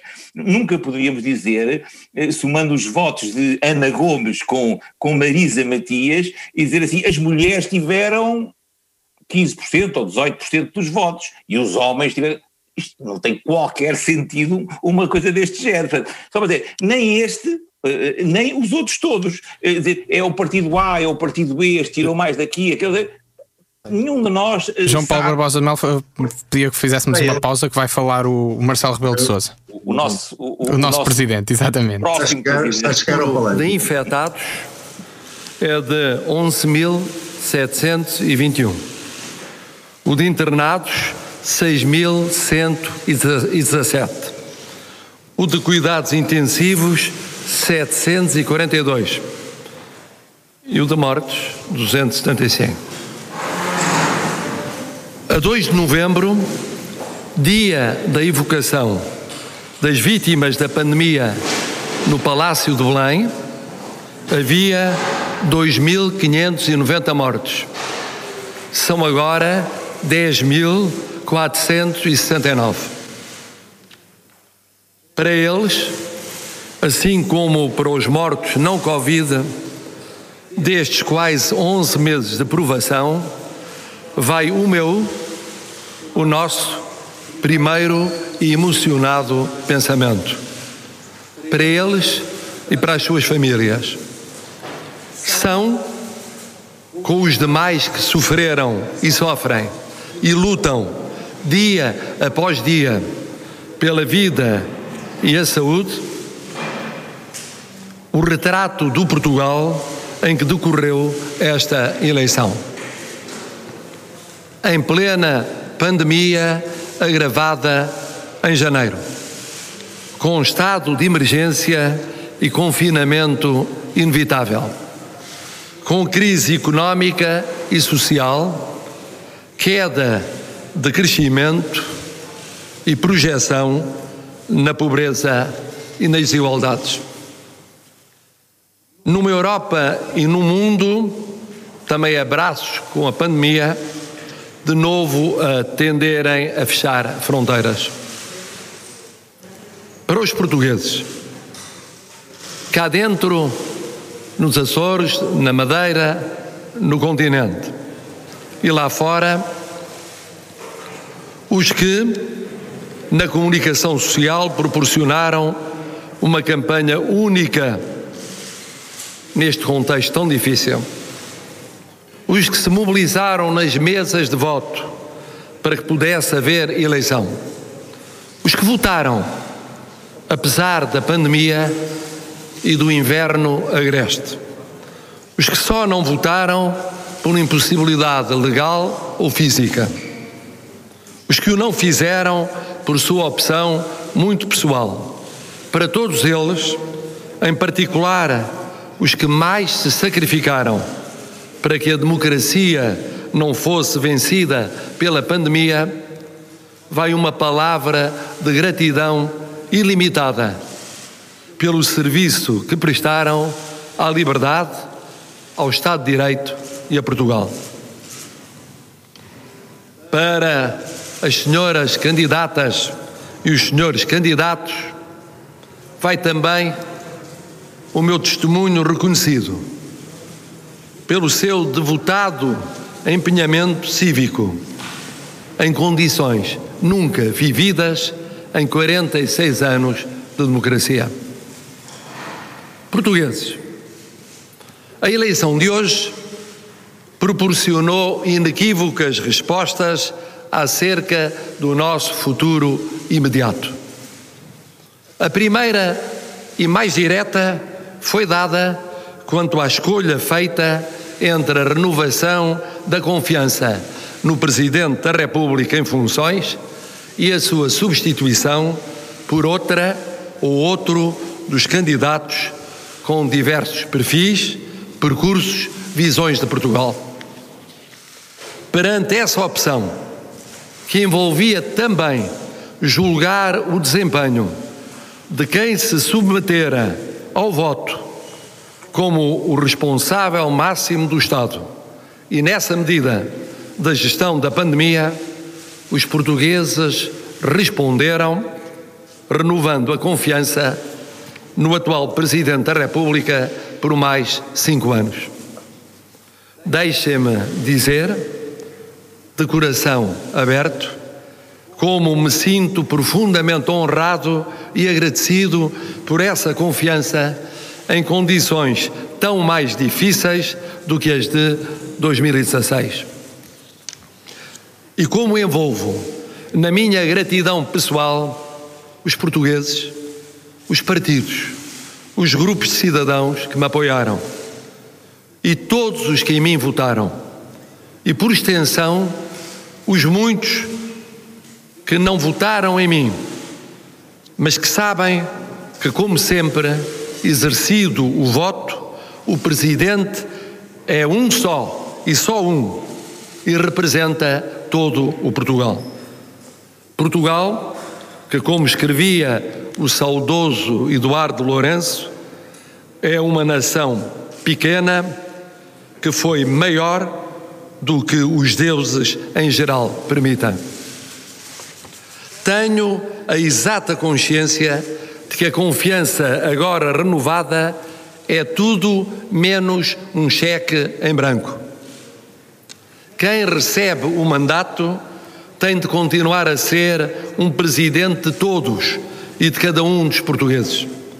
Um presidente próximo, um presidente que estabilize, um presidente que una, que não seja de uns os bons contra os outros os maus. Que não seja um presidente de fação. Um presidente que respeite o pluralismo e a diferença um presidente que nunca desista da justiça social. Mais do que isso, o mandato nas condições em que foi conferido, com uma abstenção elevada, descontando embora o efeito determinante da pandemia, mas também com uma significativa subida de percentagem e de voto absoluto relativamente há cinco anos, obriga o presidente reeleito a reter duas mensagens muito claras. Uma, ter a noção de que os portugueses, ao reforçarem o seu voto, querem mais e melhor. Querem mais e melhor em proximidade, em convergência, em estabilidade, em construção de pontes em exigência, em justiça social e, de modo mais urgente, em gestão da pandemia. Entendi esse sinal e dele retirarei as devidas ilações. A outra mensagem é tudo fazer para persuadir quem pode elaborar leis a ponderar a revisão antes de novas eleições daquilo que se concluiu dever ser revisto, para ajustar a situações como a vivida e, mais em geral, para ultrapassar objeções ao voto postal ou por correspondência. Objeções essas que tanto penalizaram os votantes, em especial os nossos compatriotas espalhados pelo mundo. Compreendi este outro sinal e insistirei para que seja finalmente acolhido. Mas para além destes dois sinais, quanto ao mandato renovado, ainda uma resposta mais importante.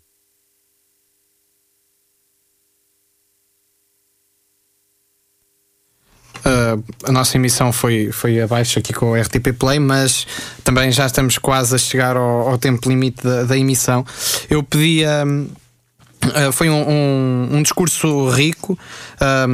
Destaco que, que Marcelo Rebelo de Souza começa por, em, em, lembrar as vítimas da pandemia.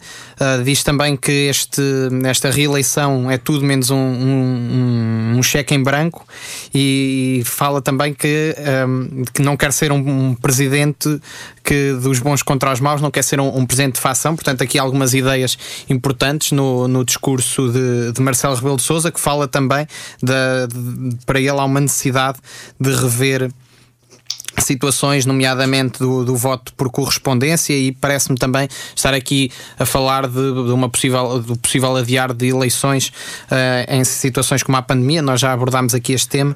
Eu pedia rapidamente ao, ao Manuel Rocha para fazer um, um comentário à, ao discurso de, de, de Marcelo Rebelo de Sousa, um comentário rápido de dois minutos. O Marcelo tentou fazer o discurso do Presidente da República, portanto, colocou a questão da pandemia como questão central, que é uma preocupação central da governação também dele. Eh, por outro lado, falou em linhas eh, linhas gerais daquilo que será o seu mandato como Presidente da República, eu ofereço-me dizer que ele terá cuidar de cumprir aquilo que vai jurar cumprir, que é a Constituição. E se o fizer, eu considero que ele poderá ter uma boa, uma, uma boa prestação enquanto Presidente da República. Se não o fizer, hum, penso que não o fará. Isto é, e para já ele vai ter que dar muita atenção numa situação que é uma situação de crise, à promulgação das leis, à, àquilo que é fundamental, que é dar às pessoas possibilidade do ganha-pão. E o ganha-pão sem direitos não é ganha-pão, é escravização. E portanto ele vai ter uma prova de fogo agora, agora é que ele vai mostrar quem é o Presidente da República, uh, Marcelo, porque agora é que vai ser difícil. João Paulo Barbosa de Mel, também rapidamente, dois minutos, um comentário. Sim, ver se uma coisa se vê logo, quer discurso. dizer, nós já sabíamos, acho que todos já sabíamos, e o, e o próprio Marcelo Rebelo de Souza, que havia, se calhar, 99% de probabilidade de ser eleito já hoje, e isso viu-se no discurso. É um discurso claro. escrito, pensado com tempo, não teve a escrevê-lo em cima do joelho uh, há 10 minutos, porque foi surpreendido pela vitória, não é? Fez um discurso, portanto, de Estado, digamos assim, um discurso, um discurso de Presidente da República, que agora volta a ser, mas o discurso que aqui ouvimos quase não pareceu o discurso do candidato Marcelo Rebelo de Sousa, mas o discurso do nosso atual Presidente, eh, e que agora vai ser também o próximo. E, portanto, acho que traçou bem, fez bem, eh, era, era importante dar esta nota de que não vai ser, e ele teria sempre que o fazer, ainda que depois não, seja capaz, possa não o vir a cumprir, não vai ser um presidente de facção, é muito importante ele dizer isto hoje e, enunciá-lo claramente, e eu volto a dizer aquilo que já disse há pouco, eu acho que ele agora tem que pensar bem se, como é que quer ser lembrado na história. Uh, tem, tem que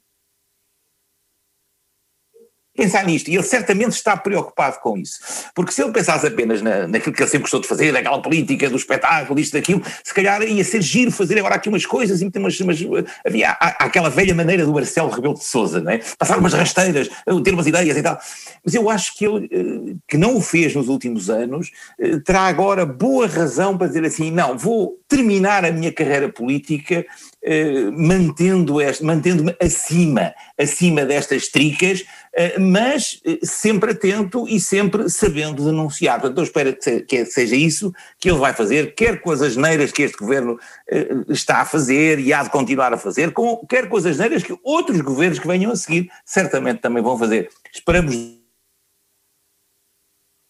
dele atenção e denúncia, cada vez que descobrir eh, que, for óbvio para ele e depois para nós todos, certamente, eh, que há coisas que não estão a correr bem. É isso que esperamos do nosso Presidente, que diga quando elas não estão a correr bem, isto não está a correr bem. Muito obrigado aos dois. A nossa emissão vai ficar por aqui. Uh, um agradecimento enorme ao João Paulo Barbosa de Melo e ao Manuel Pires da Rocha que nos acompanharam ao longo de toda a emissão a fazer o comentário destas presidenciais em que Marcelo Rebelo de Sousa uh, acaba por ser reeleito com mais de 60% dos votos e umas eleições que ficam também marcadas por terem sido em contexto pandémico e onde a abstenção atingiu o máximo uh, que já era infelizmente expectável de 60%.